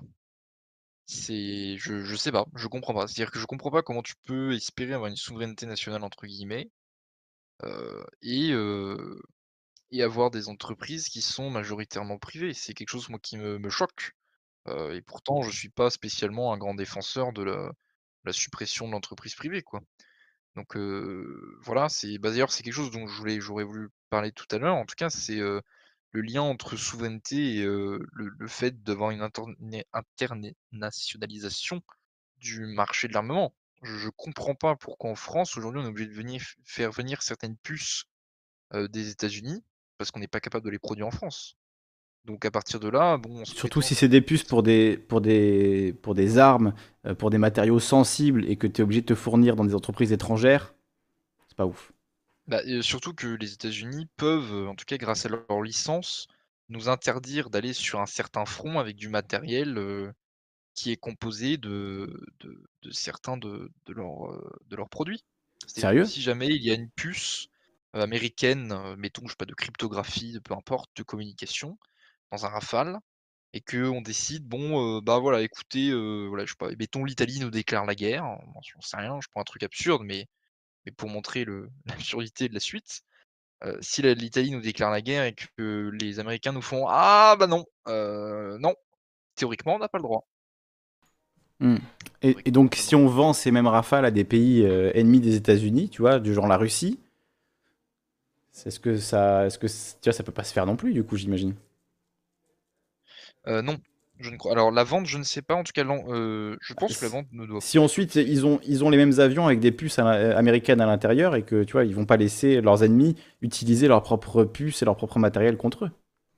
après ils ont pas tellement enfin la Russie a eu une doctrine là-dessus, avec Poutine enfin Poutine a tendu la main pendant un assez longtemps à l'Union européenne pour entre guillemets «l'intégrer». Les Européens l'ont traité comme étant un espèce non mais c'est vrai, c'est vrai, au début des années 2000, heu, il a il a tendu la main, voilà et cetera. Bon bah, on lui a chié dessus, hein, faut être très clair et on l'a on l'a Bah, sauf l'Allemagne, hein, l'Allemagne qui est restée quand même relativement, tu vois, en partenariat commercial avec la Russie, en bonne intelligence, j'ai envie de dire, enfin dans un sens évidemment de, de bonnes affaires, quoi, hein, de bon business. alors en fait, Mais tu c'est assez bizarre avec la Russie parce que, On a dans le même temps, voilà, des des projets de pipeline géants, de gazoducs, heu, voilà, dans la mer du Nord. Et dans le même temps, bon, heu, il y a l'affaire Navalny qui est quand même un sacré bordel parce que Navalny, c'est pas non plus un enfant de cœur. Et heu, du coup, on a cette espèce de double jeu entre la réelle politique d'un côté et de l'autre côté, une espèce de voilà, on essaie de se faire bien voir du côté occidental, mais en même temps, bon, quand même, le gaz des Russes, il est quand même sympa. Et puis bon, heu, Mm. c'est c'est pas les les les Allemands qui vont nous apprendre quelque chose sur, heu, sur l'éco enfin sur pardon, l'énergie verte, hein, donc quoi que ce Hmm. soit, hein, donc le le charbon, charbon. etc. oui. Donc Oui. heu, bon, Alors, heu, Chao qui nous dit, qui confirme ce que tu disais, qui dit oui, les États-Unis peuvent dénoncer des contrats où il y a des brevets US impliqués. C'est délirant, ça. Je savais pas, tu vois. Ça me, ça me surprend qu'à moitié, mais je n'avais pas conscience de que c'était à ce point-là. bah, Très intéressant. C'est un gros problème de souveraineté, quoi. Hmm. C'est-à-dire que demain, heu, bon alors on est on est libre de l'accepter ou pas, hein, de dire, bah, on vous envoie, c'est à se demander pourquoi les gens achètent ça, tu vois. Si, si on te dit que c'est- si c'est limité à ce point, je veux dire, c'est on complètement. euh, sait pas le faire en France. On sait pas le faire en France. Après, Pourtant, bon, on est sur YouTube, hein, qui, ça fonctionne un peu pareil. hein. Si YouTube décide de nous dégager demain, ils le font. euh, tu vois, ils ont aussi souveraineté sur, euh, sur ce qu'on produit sur leur plateforme. Donc, quelque part, euh, on est un peu dans cette situation-là quand on utilise les GAFAM de manière générale. C'est ça, mais en parlant de l'aviation, t j'ai dit tout à l'heure que c'était un secteur entre guillemets «stratégique», c'était un secteur, d'excellence française. Mhm. C'est en partie pour ça qu'on a sauvé Airbus, parce que c'est, un symbole déjà, parce que c'est un des derniers secteurs dans le sur lequel on est on est bon. Puis après moi moi j'avais fait un commentaire tout à l'heure en disant: «On est, voilà, 5 puissance mondiale», enfin on se prétend cinquième puissance mondiale, mais aujourd'hui face à la Chine, je sais pas trop qui on est quoi. Mm. Je je très franchement, hein. Bon, la Chine n'a pas tellement, heu, envie de nous envahir, ni n'a besoin de nous envahir, mais bon, Bah, Est-ce qu'ils nous envahissent pas économiquement via leurs produits, via notre dépendance à leur euh, système de, à leur structure de production et du fait qu'on est dans leurs mains, qu'on le veuille ou non, en fait? Ils n'ont pas besoin de nous envahir, tu vois. Ils ont déjà tout. On est déjà à leurs pieds, euh, en fait. Euh, On leur donne du travail tous les jours, euh, tu vois. On leur donne de, on leur, fait des commandes toute la journée. On est dépendant, en fait. C'est nous qui sommes dépendants de la Chine. Si la Chine demain dit, Hum, cette dernière déclaration de la France sur les Ouïghours ne m'a pas plu, on suspend toutes les importations vers la France, toutes les exportations vers la France. Voilà, tout ce qui est importé euh, en France depuis la Chine, eh bien, euh, ne, ne peut plus arriver. La, la Chine fait le choix de s'asseoir sur, euh, alors je sais pas combien ça représente, 40 milliards, 50 milliards par an. Ils font le choix de s'asseoir dessus juste pour nous faire chier. Euh, Qu'est-ce que la France peut faire face à ça? Non, alors, bah, il y a ça, mais il y a aussi qu'ils en ont pas spécialement l'intention. C'est-à-dire que, Non, non, bien sûr, je ne dis pas qu'ils en ont l'intention. hein. Euh, je dis que, que c'est une possibilité, tu vois. Le, Oui. le, coup près est, dans- est entre leurs mains, pas entre les nôtres. Après, les Chinois, évidemment, n'ont pas intérêt à, euh, pour un truc symbolique, tu vois, se, se priver de dizaines de milliards d'euros. Ils le feront sans doute pas. Mais techniquement, euh, qu'est-ce qu'on peut imposer à la Chine Même à l'échelle de l'Union Européenne, tu vois, qu'est-ce qu'on est en mesure d'imposer à la Chine, en fait? Après, il y a un truc intéressant avec la Chine, c'est que pour eux, la réelle politique, entre guillemets, ils l'ont vraiment intégré, quoi. C'est-à-dire que euh, quand euh, le, les États-Unis faisaient un peu du néocolonialisme en allant donner des, des, en faisant des prêts énormes à des États en Afrique, en leur disant, alors oui, on vous fait un prêt, mais on veut que pour tel projet, tel projet, tel projet, tel projet dans votre pays d'infrastructure, euh, mettons de mines, voilà, je sais pas, des, des mines de certains euh, matériaux rares, par exemple, euh, ce soit des entreprises américaines qui remportent le truc. en plus de ça, ils, ajoutaient la démocratie, c'est-à-dire qu'ils, ils- entre guillemets, ils, arrivaient, ils disaient bon, bon, on vous prête le truc, mais quand même la démocratie. Alors bon, forcément, ça foutait un gros bordel parce que bah, les pays sont jeunes, donc euh, Mm. il faut le temps qu'il y ait une structuration, qu'il y ait des infrastructures qui arrivent. Mais en faisant ça, en fait, ils rendaient le- le- les pays complètement esclaves. Et aujourd'hui, euh, la Chine a, a, entre guillemets compris ces erreurs-là. Et quand ils font des prêts à des pays en Afrique, quand ils, euh, ils arrivent en Afrique, ils disent bon bah voilà, on va vous faire un prêt. Et bon, ils font toujours la même méthode de on vous fait un prêt, mais c'est dans une entreprise chinoise qui vont récupérer les marchés. Mm. Ils n'imposent plus de conditions idéologiques. Oui. Et pour Ils moi, font du business. Bah, c'est pas vraiment de. Ouais, c'est ça. C'est-à-dire c'est la... ils ils imposent plus de, de conditions morales là-dessus, Mm. et entre guillemets, ça passe beaucoup mieux. Mine de rien. Ah oui. oui, il faut miroiter les intérêts économiques euh, pour pouvoir dégager le pays. C'est une forme de, de colonialisme économique euh, à la chinoise qui effectivement est très différent du colonialisme moralisateur des Européens ou des Américains qui en plus euh, se sentaient obligés de raconter qu'ils étaient en train d'importer la démocratie. Tu vois, le FMI qui faisait des réformes structurelles, qui disait oui, c'est pour votre bien, etc. Les Chinois, ils disent, euh, disent voilà, on a ça à vous proposer, vous prenez, vous prenez pas. Euh, on a des sous, on veut vous, aider entre guillemets, on veut y trouver notre intérêt aussi, faisons un marché quoi. Après, mine de rien, en fait, le peu de conditions que pose la Chine, euh, bah, c'est plutôt profitable aux pays africains au final. hein. C'est-à-dire que même si jamais les prêts accordés par la Chine vont retourner en Chine en partie, etc., il y a quand même beaucoup moins de conditions qu'avec les Américains, donc c'est plus, beaucoup plus profitable pour les, Mm. les pays africains. en fait. Il y a, il y a poten- potentiellement une vraie relation commerciale à développer pour eux, et j'ai l'impression que la Chine est en train de gagner là-dessus en faisant. Oui, oui, carrément. Bah, ça fait, c'est pas, euh, c'est pas nouveau. hein. Ça fait des années que c'est, que c'est, que c'est enclenché tout ça, et ça fait au moins, euh, au moins 10 ans que les Chinois sont, sont sur ce coup-là. Alors, on, on va écouter Mani. Il y avait l'ours tout à l'heure, mais il a, il a disparu. Euh, on va écouter Mani qu'on n'a pas encore entendu. Ça fait longtemps qu'on l'a pas entendu à l'antenne, Mani en plus. Un, un fidèle parmi les fidèles. Voilà, on, on discute ensemble depuis quoi? 13 ans? 15 ans bientôt, Mani? On va dire 15 ans, allez. Bientôt 15 ans. Euh, Ça va, vous m'entendez là? On t'entend très bien. Bienvenue à toi. On t'entend. Ouais, j'en profite pour revenir parce que c'est la même question que je pose depuis 15 ans, même si euh, je m'excuse, ça, ça décale un peu le, sujet de discussion. C'est euh, euh, quand, quand, quand les, les industriels viennent et, rappellent aux hommes politiques qu'il bah, faut respecter la sacro-sainte balance des paiements, donc qu'est-ce que peut vendre, qu'est-ce que peut exporter la France euh, à l'extérieur, et ben nous, on est euh, un, des rares fleurons qui vous permet de, de, de pouvoir projeter votre économie euh, grâce à cette balance des paiements qu'on essaie d'équilibrer tant bien que mal si vous si vous nous mettez pas trop de bâtons dans les roues. Et, euh, et on en est euh, ben, 15 ans, 20 ans, 30 ans plus tard, euh, toujours au même sujet. C'est pour ça que l'extrait que tu nous as mis euh, de Serge Dassault, c'est- pour ça que tous les industriels, ben, ils peuvent, ils peuvent se, se permettre ça parce qu'ils ont cette aura auquel les politiques n'ont jamais su répondre. Et ils ne l'évoquent même pas sur les plateaux. hein. Ils disent, bah oui, mais c'est, c'est, ils, ils appellent ça la défense de l'emploi, etc. Mais, Mm. mais eux, en, en- en tête, ils n'ont que cette, euh, cette, cette vision de balance des Donc, paiements. ouais, ce que tu appelles la balance des, des paiements, c'est le fait que la France euh, euh, importe autant qu'elle exporte, soit moins à l'équilibre là-dessus, euh, ce qui n'est pas du tout le cas à l'heure actuelle, hein, me semble-t-il. On est en déficit commercial, je crois qu'on appelle ça comme Oui, ça. voilà. C'est- Euh, et, et du coup, une, une- peut-être une première solution pour, euh, pour compenser ça, ce serait que tous les milliardaires payent leurs impôts correctement en France. Bah oui, mais euh, qu'est-ce que tu fais quand, euh, quand, quand ils te disent, bah nous, ça nous dérange pas de, de nous exporter plus. Si vous voulez abîmer encore plus la France, bah on peut se casser. hein. Bah, très bien, qui se casse? et on, re- on retombe toujours dans la, dans la, dans la même problématique. Est-ce que, est-ce qu'on, euh, aujourd'hui, on, on a un, un article euh, du Monténégro, par exemple, qui, qui appelle à l'aide l'Union européenne parce que Mhm. ils ont fait un contrat avec, euh, avec les Chinois euh, lorsqu'ils avaient besoin de construire leurs autoroutes et aujourd'hui, ils ne peuvent pas rembourser ce, ce contrat.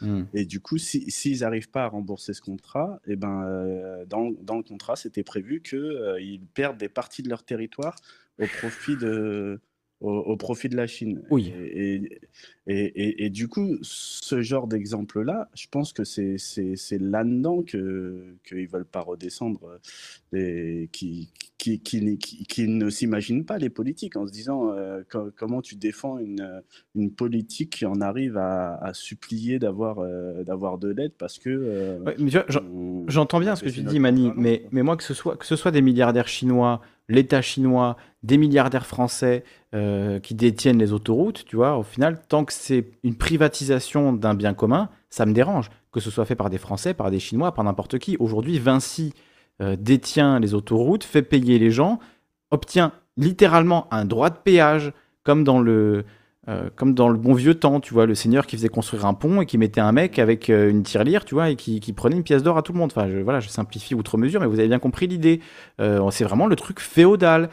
Vinci possède des bouts de territoire et nous fait payer pour utiliser ces autoroutes qu'on a payées déjà avec nos impôts. Enfin, moi je suis un peu jeune, mais nos grands-parents, nos, arrière-grands-parents ont payé ça avec leurs impôts et aujourd'hui on doit rendre un, un droit de péage à Vinci. Alors si c'est pas Vinci, mais que demain c'est Alibaba, ce sera un poil plus grave parce que c'est la mainmise d'un pays étranger, mais en vrai c'est tout aussi problématique, tu vois. Euh, le fait que ce soit euh, un milliardaire français qui détienne euh, les autoroutes plutôt qu'un milliardaire chinois, dans le fond, ça me fait le même effet, tu vois, c'est le même problème.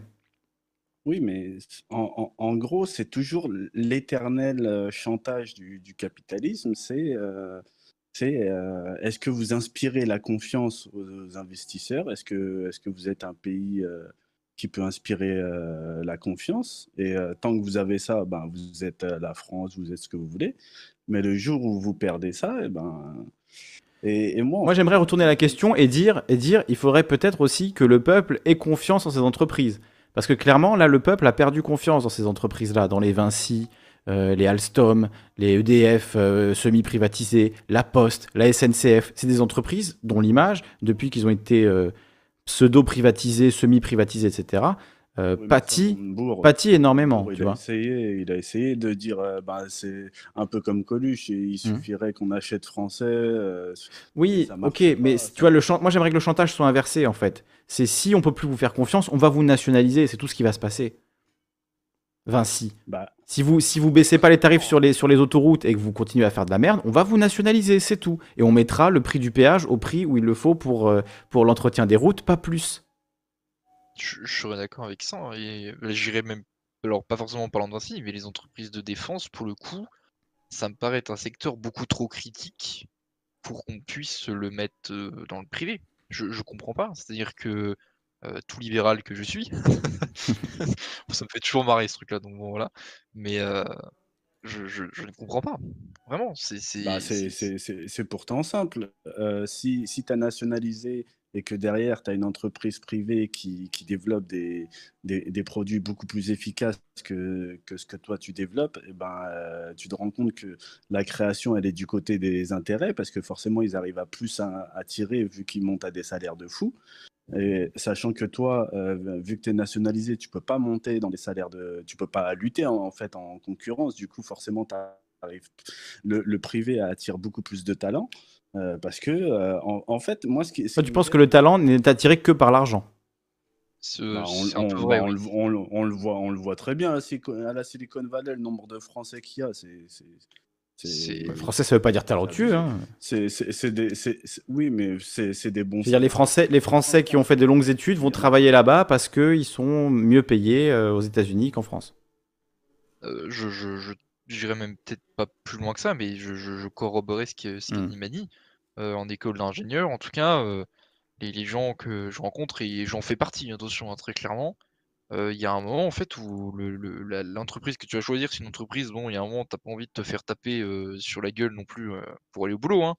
Mais, les les les comment dire?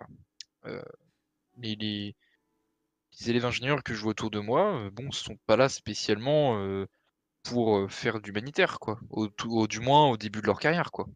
Donc, ça m'étonnerait pas que euh, beaucoup Bah, aillent euh, vers le plus gros salaire, quoi. c'est au minimum une concurrence déloyale. Quand une entreprise privée, elle peut, elle peut t'offrir euh, tout le luxe, etc., et que toi, tu es dans une entreprise euh, publique dans laquelle tu vas jamais t'offrir le luxe de, de- d'inviter un collaborateur en lui offrant une piscine, une villa à, à 1000 mètres carrés, etc. Je veux dire, euh, c'est c'est Ah, public. Donc, les joies du privé. Ouais, bah, bah, c'est comme ça qu'ils attirent les génies. Après, euh, après, ils attirent les autres en disant, ben, nous, on a des génies chez nous. Est-ce que tu veux travailler avec les, les meilleurs? Et, et on en retombe à, ben voilà, euh, le côté public, ben, il traîne, il coûte de l'argent, il sert à rien, il, il invente rien. Et euh, avant, avant, ça marchait, mais Ouais, mais alors pourquoi ça, pourquoi ça marche pas aujourd'hui, du coup, vu qu'aujourd'hui, on a privatisé beaucoup de, beaucoup de secteurs, donc ils peuvent faire venir tous les talents du monde, et pourtant, bon, on n'a pas l'impression que nos entreprises, euh, nos grosses entreprises françaises sont gérées par des gens particulièrement talentueux. Pourtant, ils ont tout le pognon du monde pour payer euh, les gens euh, talentueux, les génies, tout ce que tu veux. Donc euh, pourquoi ça marche pas, en fait? Après, ils sont pas forcément ingénieurs, ni ni je sais pas, ultra spécialisés, hein.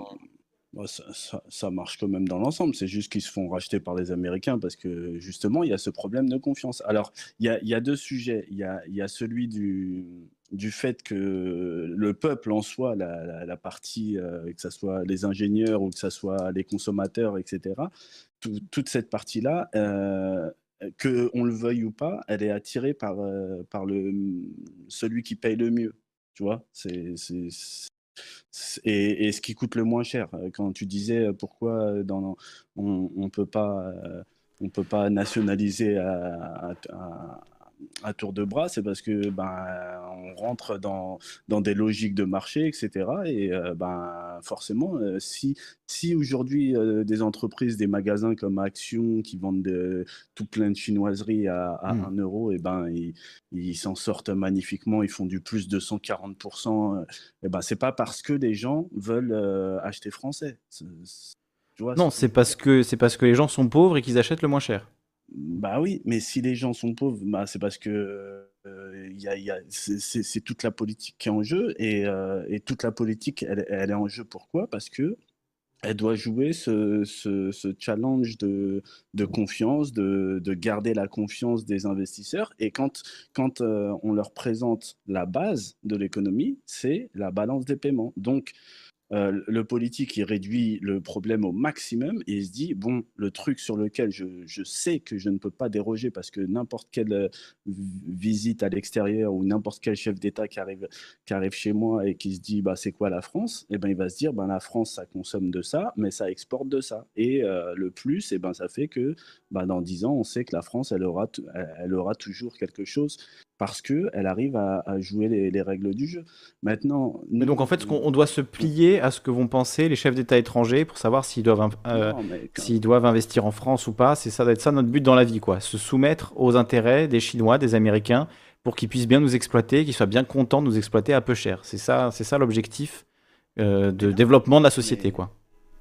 Non, déjà, quand, je te dis ben, les chefs d'État, c'est la vision que, que les autres pays dans le monde ont de nous. hein, mais mais, euh, mais moi, je, moi, je suis pas d'accord avec ça. La seule chose, c'est qu'on peut critiquer un pan euh, de l'industrie, un pan de l'exportation, un pan de tout ça, et, et voir qu'il y a des, des choses pas normales, il y a, il y a, il y a des accords euh, pas normaux que tu as, décrits en début d'antenne, c'est évident.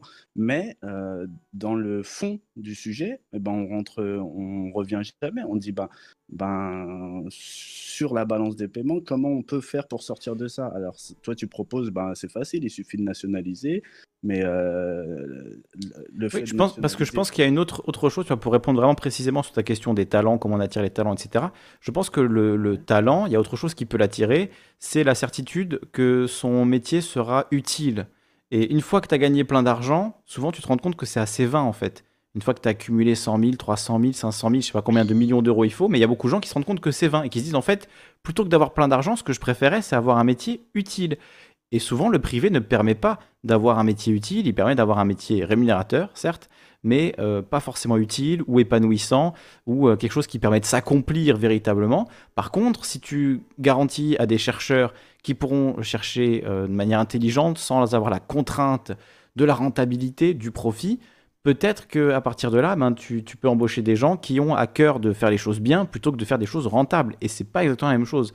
Donc euh, tout dépend aussi comment on oriente la société. Aujourd'hui, si tu es un chercheur qui a fait 10 ans d'études et que tu veux travailler à un truc utile, eh ben, tu as 5 places euh, dans des instituts publics et bon courage pour les obtenir. Et parfois, même dans ces instituts publics, au final, on va te dire, il faut faire des trucs pour les entreprises, il faut te, soumettre au privé, euh, c'est voilà, comme ça que ça marche, etc. etc.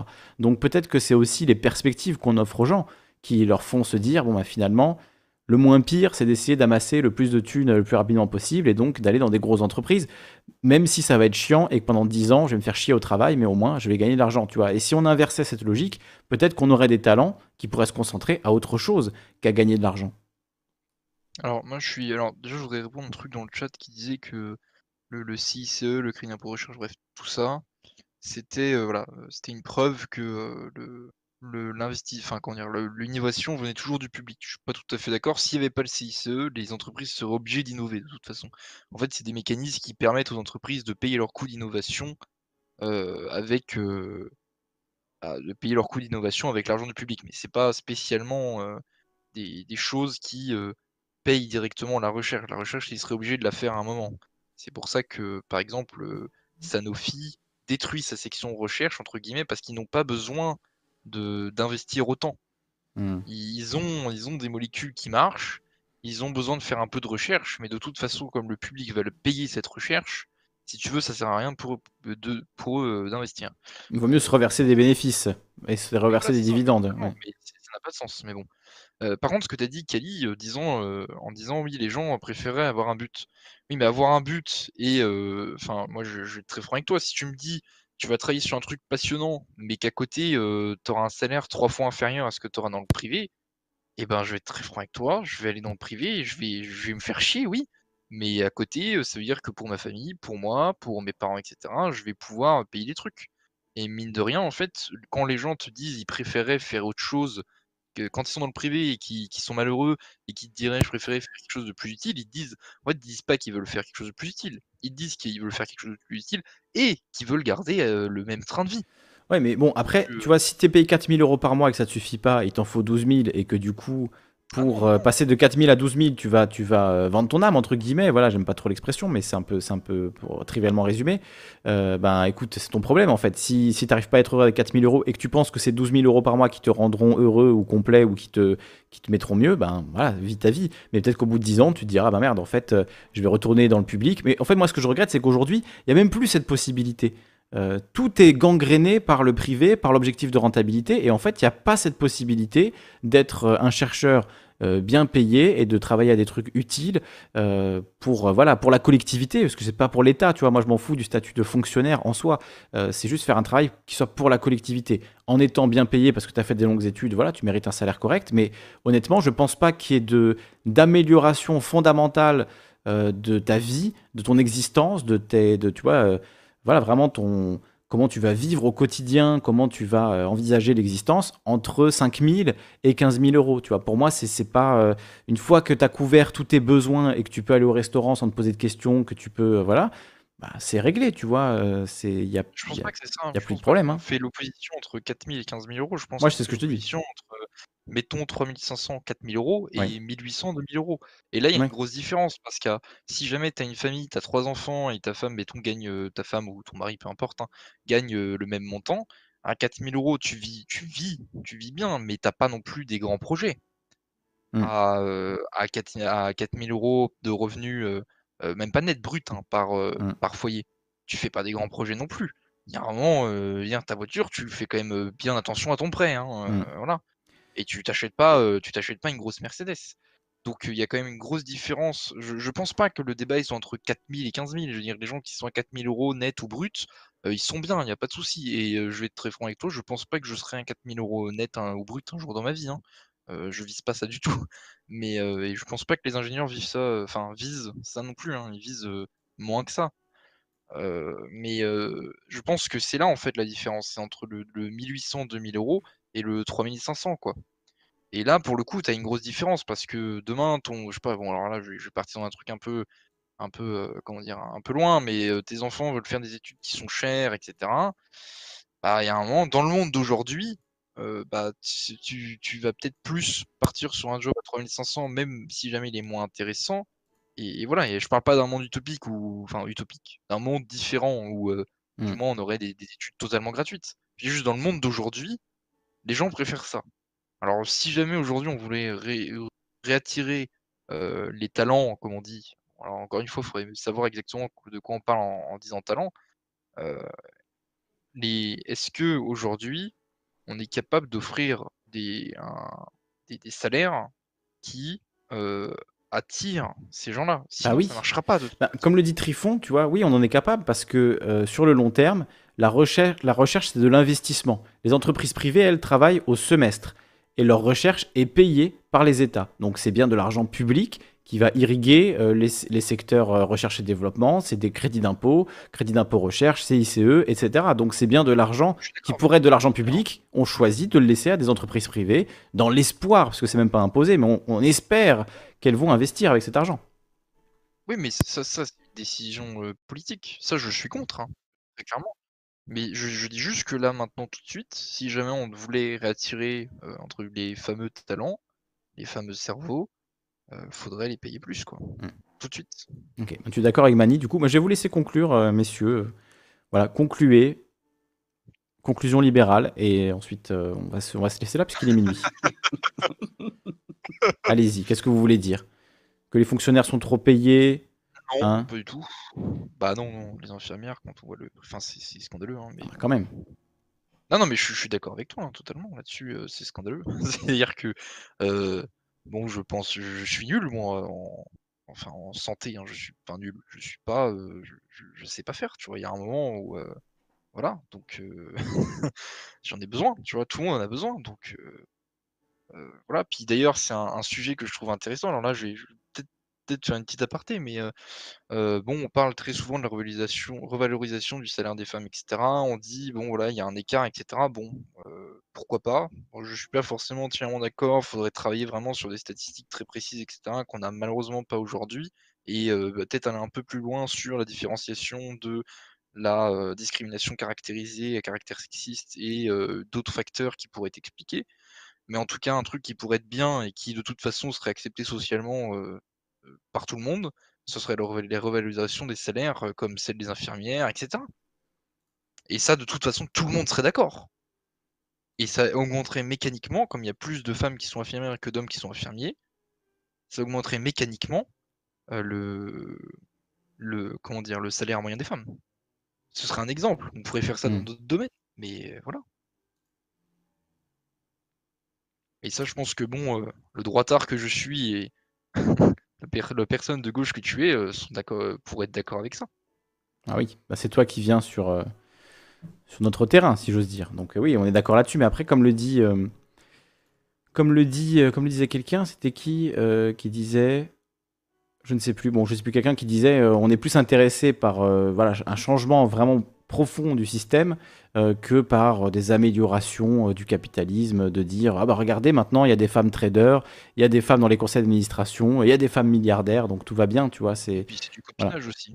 Tout ce truc là de, de, de, de femmes très, très riches, etc. Déjà, qui vous dit qu'elles partagent euh, les avis euh, des, des femmes prolétaires quoi? Quel moment euh, il y a un mec qui s'est dit, ou une femme, peu importe, hein, un homme avec un grand H, qui s'est dit euh, bon, euh, on va donner euh, des places voilà, très bien payées à des femmes, voilà, comme ça, solidarité, tu vois, il va se passer quelque chose. Pas du tout. Je pense que ça va être les filles, les nièces, les, enfin, Mm. tu vois, les femmes des, des grands dirigeants qui vont se retrouver à ces postes-là, puis on va être là, oh bravo, voilà, la, la parité, c'est très bien. Bah, Mais voilà. rien n'aura fondamentalement changé. ouais. Non, mais c'est c'est pas ça. Alors après, sur la, sur le, le gros changement, euh, moi je suis pas forcément d'accord, parce que je pense que ça risque de provoquer beaucoup de bordel déjà. On est en train, enfin, quand même, le capitalisme a plus de 200 ans quasiment. Et, euh, la, la, entre guillemets, la révolution, quoi, moi, ça me paraît pas être un horizon super joyeux, mine de rien. Parce que, bon, je, je, pense que ça va, alors au-delà du bordel, ça va provoquer de la misère. Plus, alors pas forcément plus de misère qu'il y en aura aujourd'hui, mais enfin, si, en fait, si, totalement. Je, enfin, j'ai pas de chiffres ni rien pour appuyer ça, mais c'est ma, ma, ma, façon de voir les choses, disons. De toute façon, tant qu'on n'a pas vu la gueule de la révolution, c'est difficile de, de dire. Oui, une impression personnelle. Difficile de dire ce qui se passera, mais on pourra en discuter. Ce serait l'objet d'un autre, d'un autre débat. Euh, Mani, je te laisse conclure à ton tour.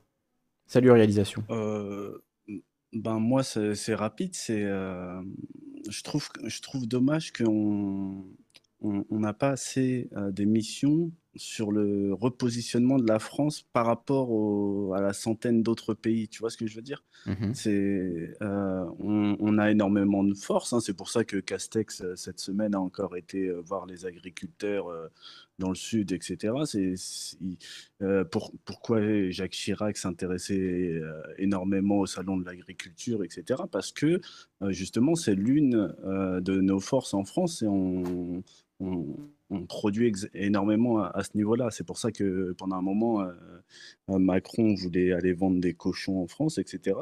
C'est, on peut exporter euh, sur ça, sur, au niveau des terres, on a, on a une capacité.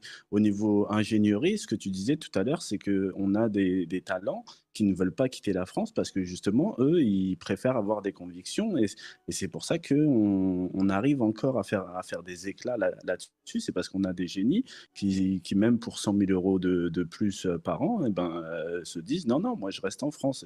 Et, et c'est un petit peu le cœur euh, de Thalès, etc., des, des boîtes françaises qui arrivent malgré toutes les, impositions françaises à garder des talents parce que eux ils, pensent français mais, mais toutes ces qualités là et eh ben euh, on, parfois on les on, les surestime on se dit bah oui mais on est quand même la France on est la cinquième puissance du monde et on ne fait pas assez de de remise en contexte de, de, la France. Tout à l'heure, il y a, quelqu'un qui nous recontextualisait un petit peu le poids de la France par rapport à la Chine, etc. Mais, mais ça, j'ai l'impression qu'on ne se le rappelle pas assez souvent entre nous que bah, on est quand même un, petit pays. Quoi. Et mmh. du coup, si ça, c'est parce qu'il y a une, spécialité en France, c'est de se regarder le nombril et d'avoir l'impression d'être un géant au milieu des géants et de pas être, effectivement être très réaliste sur les degrés de, de, de différence qu'il y a entre un pays comme la Chine et comme la France. Et en fait, la France, pour sa taille, euh, et parmi effectivement les pays les plus riches du monde. Donc on est déjà dans le, haut du haut du panier euh, de base. Donc on a tendance à se penser effectivement l'égal d'immenses puissances comme les États-Unis, la Russie, la Chine.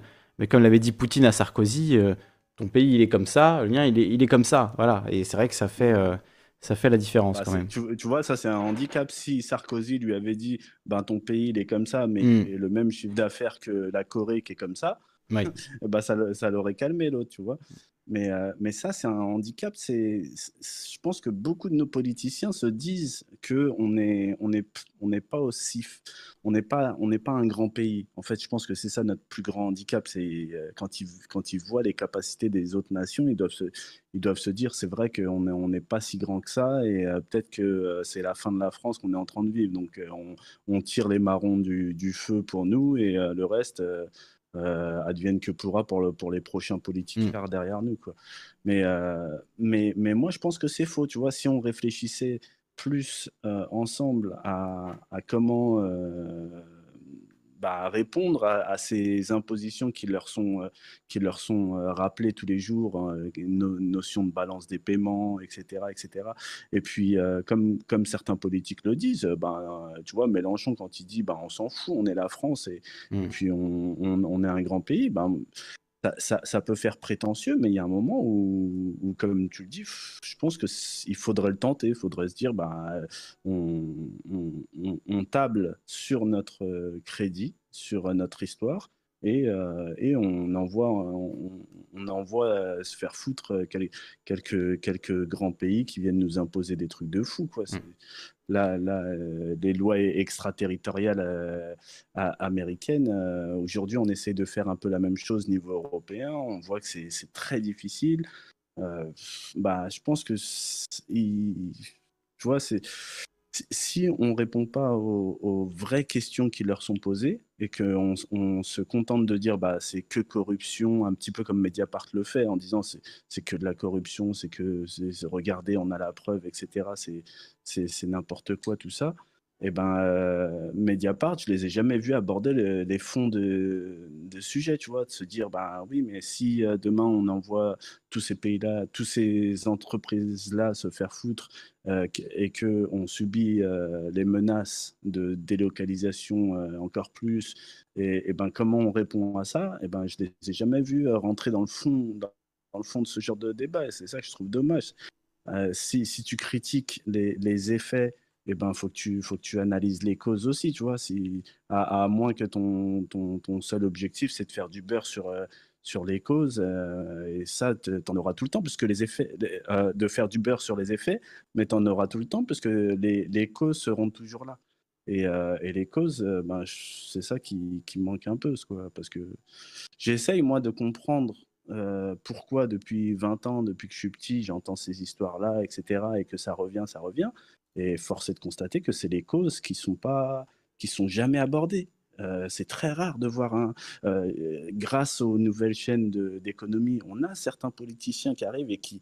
Et moi, ça me choque, presque ça me choque, parce que je les vois qui sont au courant de, de ces impératifs économiques, de, de confiance, d'investissement, etc. Et je me dis, ben, ben, si ils sont au courant de tout ça, c'est bien que euh, il y, a, y, a, des gens qui leur expliquent ça, il y a des gens qui, qui, leur font la messe le matin, et, et, euh, quand on les voit sur les autres plateaux euh, pour parler que politique, et d'ailleurs, ils le disent au début de leurs interventions. Ils disent bon, ici, on va pouvoir parler technique parce que c'est une chaîne qui s'adresse au côté technique, euh, économique et financier. Mais, euh, et du coup, après, ils déballent leur truc et ils essayent de, de, de décrire euh, les, les, difficultés qu'ils ont. et on voit bien qu'ils sont dans un, dans un prisme. On leur a dessiné une cathédrale et, ils, ils répètent tout ce qu'on leur a expliqué parce qu'ils ne sont pas économistes. Du coup, ils répètent tout ce qu'on leur a expliqué. Si un, un, libéral leur a expliqué la vision du monde, ben eux, ils répètent tout ce que le libéral leur a expliqué et, et ça fait bien, tu vois. Ce sont des choses qui arrivent, oui, qu'on entend souvent. Mais, mais le problème, c'est que... Plus on les entend, plus on les entend. C'est le... L'eau tiède libérale, oui. Mais le problème, c'est du coup, ben, comme il n'y a aucun média mainstream qui, qui, parle de choses techniques, parce qu'il dit, ah là, vous devez, euh, dès qu'il y a quelqu'un qui va parler un peu de technique, on va ramener euh, un Emmanuel Le Chypre ou un truc comme ça qui, qui vulgarise, un, qui, qui, vulgarise un petit peu pour la masse, mais qui dit. Oui, puis on va dire, là, c'est trop technique, vous êtes chiant, on comprend plus rien, on vous a perdu, etc. Voilà, mais, mais, mais je me dis, cette, euh, ce manque d'attrait pour la technicité, euh, eh ben c'est une aubaine pour eux, tu vois. Et, et, et, je trouve ça dommage. On est, on est en 2021 on, peut vous raconter les multiples épisodes depuis 1990 euh, où, euh, ben, tout à l'heure, on en a eu un exemple avec Sarkozy qui, s'amusait à vendre les, la, France, euh, après Hollande. Je veux dire, tous les présidents, ils ont leur épisode où ils viennent, ils font la même chose. Donc, dans, dans 10 ans, ben, il n'y a pas besoin de se, se, gratter beaucoup la tête pour savoir que ça sera exactement la même chose avec un, peu plus de difficulté encore, parce qu'à chaque fois qu'on vend un fleuron, ben, ben, on, se, on se rend esclave un petit peu plus.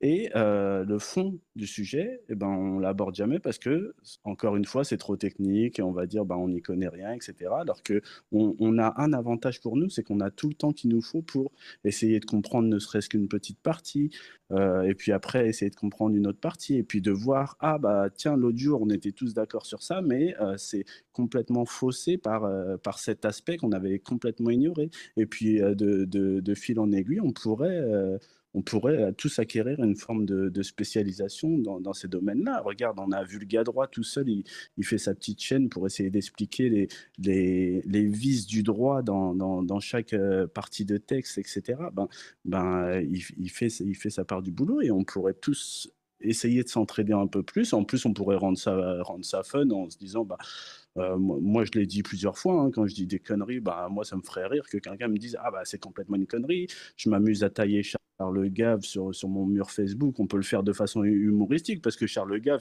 c'est des discours qu'on écoute tous. Euh, la bouche ouverte parce que c'est un petit vieux qui, qui, qui, en plus a un petit côté, euh, oui, le peuple, euh, etc. Du coup, ça nous fait plaisir.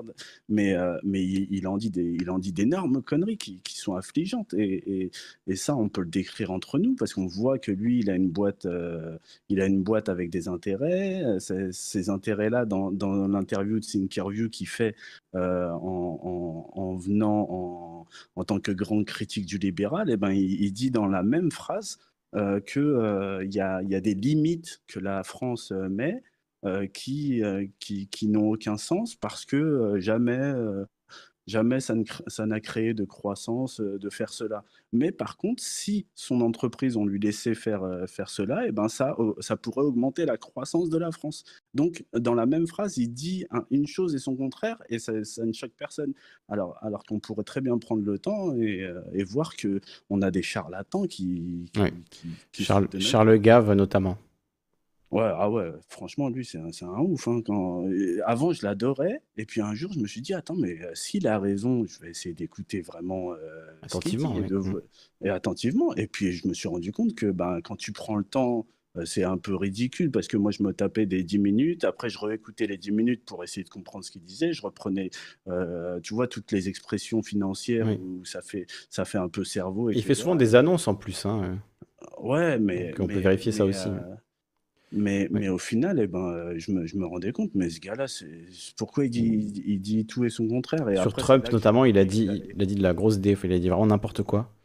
Ouais, mais après, c'est affligeant. J'ai compris qu'il avait encore des boîtes. Euh, qui, Oui, ah, lui, il est blindé. Hein. Lui, je fais pas de soucis pour lui, niveau pognon. Euh, mais tu vois. En fait, il, il, défendait sa, sa paroisse, quoi. Il défendait sa paroisse. il, y a, il y a Tobio qui nous dit Charles Gave, gros nul d'extrême droite. et ce philosophe qui nous dit au moins ce soir, il n'y a pas eu de pro-Trump, voyons le positif. Alors on va, on va en ramener quelques-uns des pro-Trump parce que je vais reparler de QAnon dans la semaine, euh, je pense vendredi après-midi. Il y a un documentaire qui est sorti sur HBO en six parties, très très intéressant, qui s'appelle Q Into the Storm et qui euh, est allé directement euh, chez les, les, les, propriétaires et administrateurs du site 8chan qui hébergeait QAnon et qui les a suivis pendant plusieurs semaines, qui les a interrogés et l'un d'entre eux Ron Watkins a euh, plus ou moins avoué, admis à demi-mot qu'il était QAnon. Donc on va, on va en reparler. On va revenir sur ce documentaire, sur euh, d'autres éléments un peu plus récents. On va voilà, rajouter une petite, euh, un petit clou dans le cercueil de, QAnon. En tout cas, j'étais assez content de voir ce documentaire parce que non seulement il est très intéressant, mais en plus, ben, il validait tout ce que je vous ai raconté sur, sur QAnon depuis des années. Donc clairement voilà, si vous écoutiez euh, Calivision, vous étiez en avance. Si vous écoutiez les influenceurs QAnon, si vous êtes venu m'insulter comme certains euh, parce que soi-disant je disais n'importe quoi, etc. Bon ben aujourd'hui, tout ce que j'ai dit s'est réalisé, tout ce que vous avez dit ne s'est absolument pas réalisé. Je dis vous euh, aux influenceurs QAnon et à ceux qui sont venus m'insulter. Hein. Donc voilà, on en reparlera, on, va, on se fera ce petit plaisir de voilà.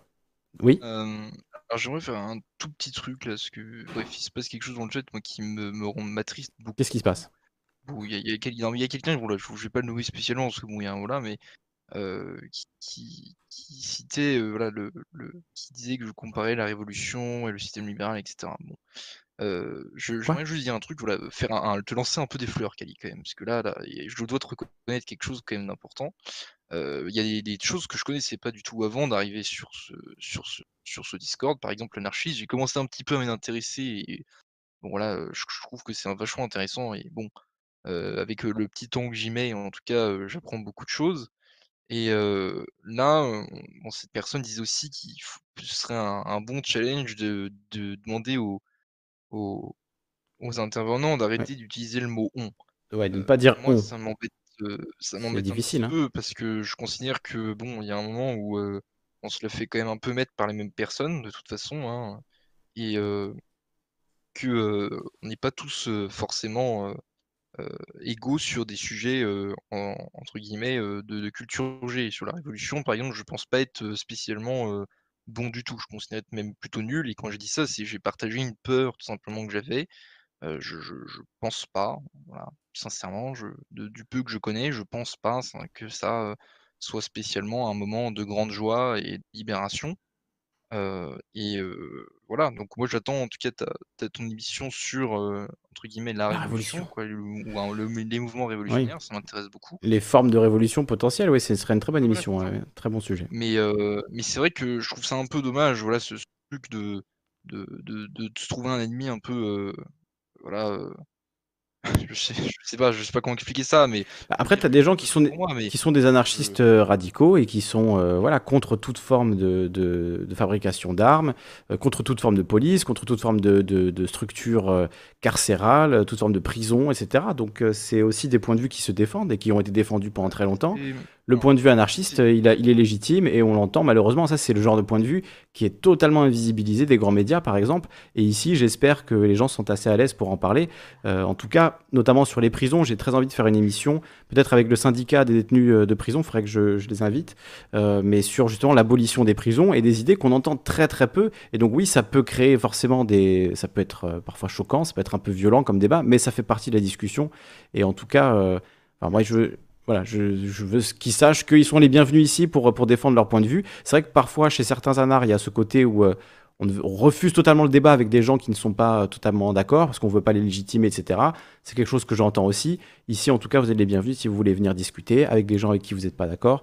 Et, euh, et voilà, Ciao, en l'occurrence, tu parlais de lui, tout à fait les bienvenus dans le chat pour dire ce qu'il a à dire. Je ne l'ai pas vu être euh, insultant ou violent. Sur leur page Facebook. Mais après, voilà, c'est sûr sont- que c'est- Ils sont accessibles, hein, le syndicat des.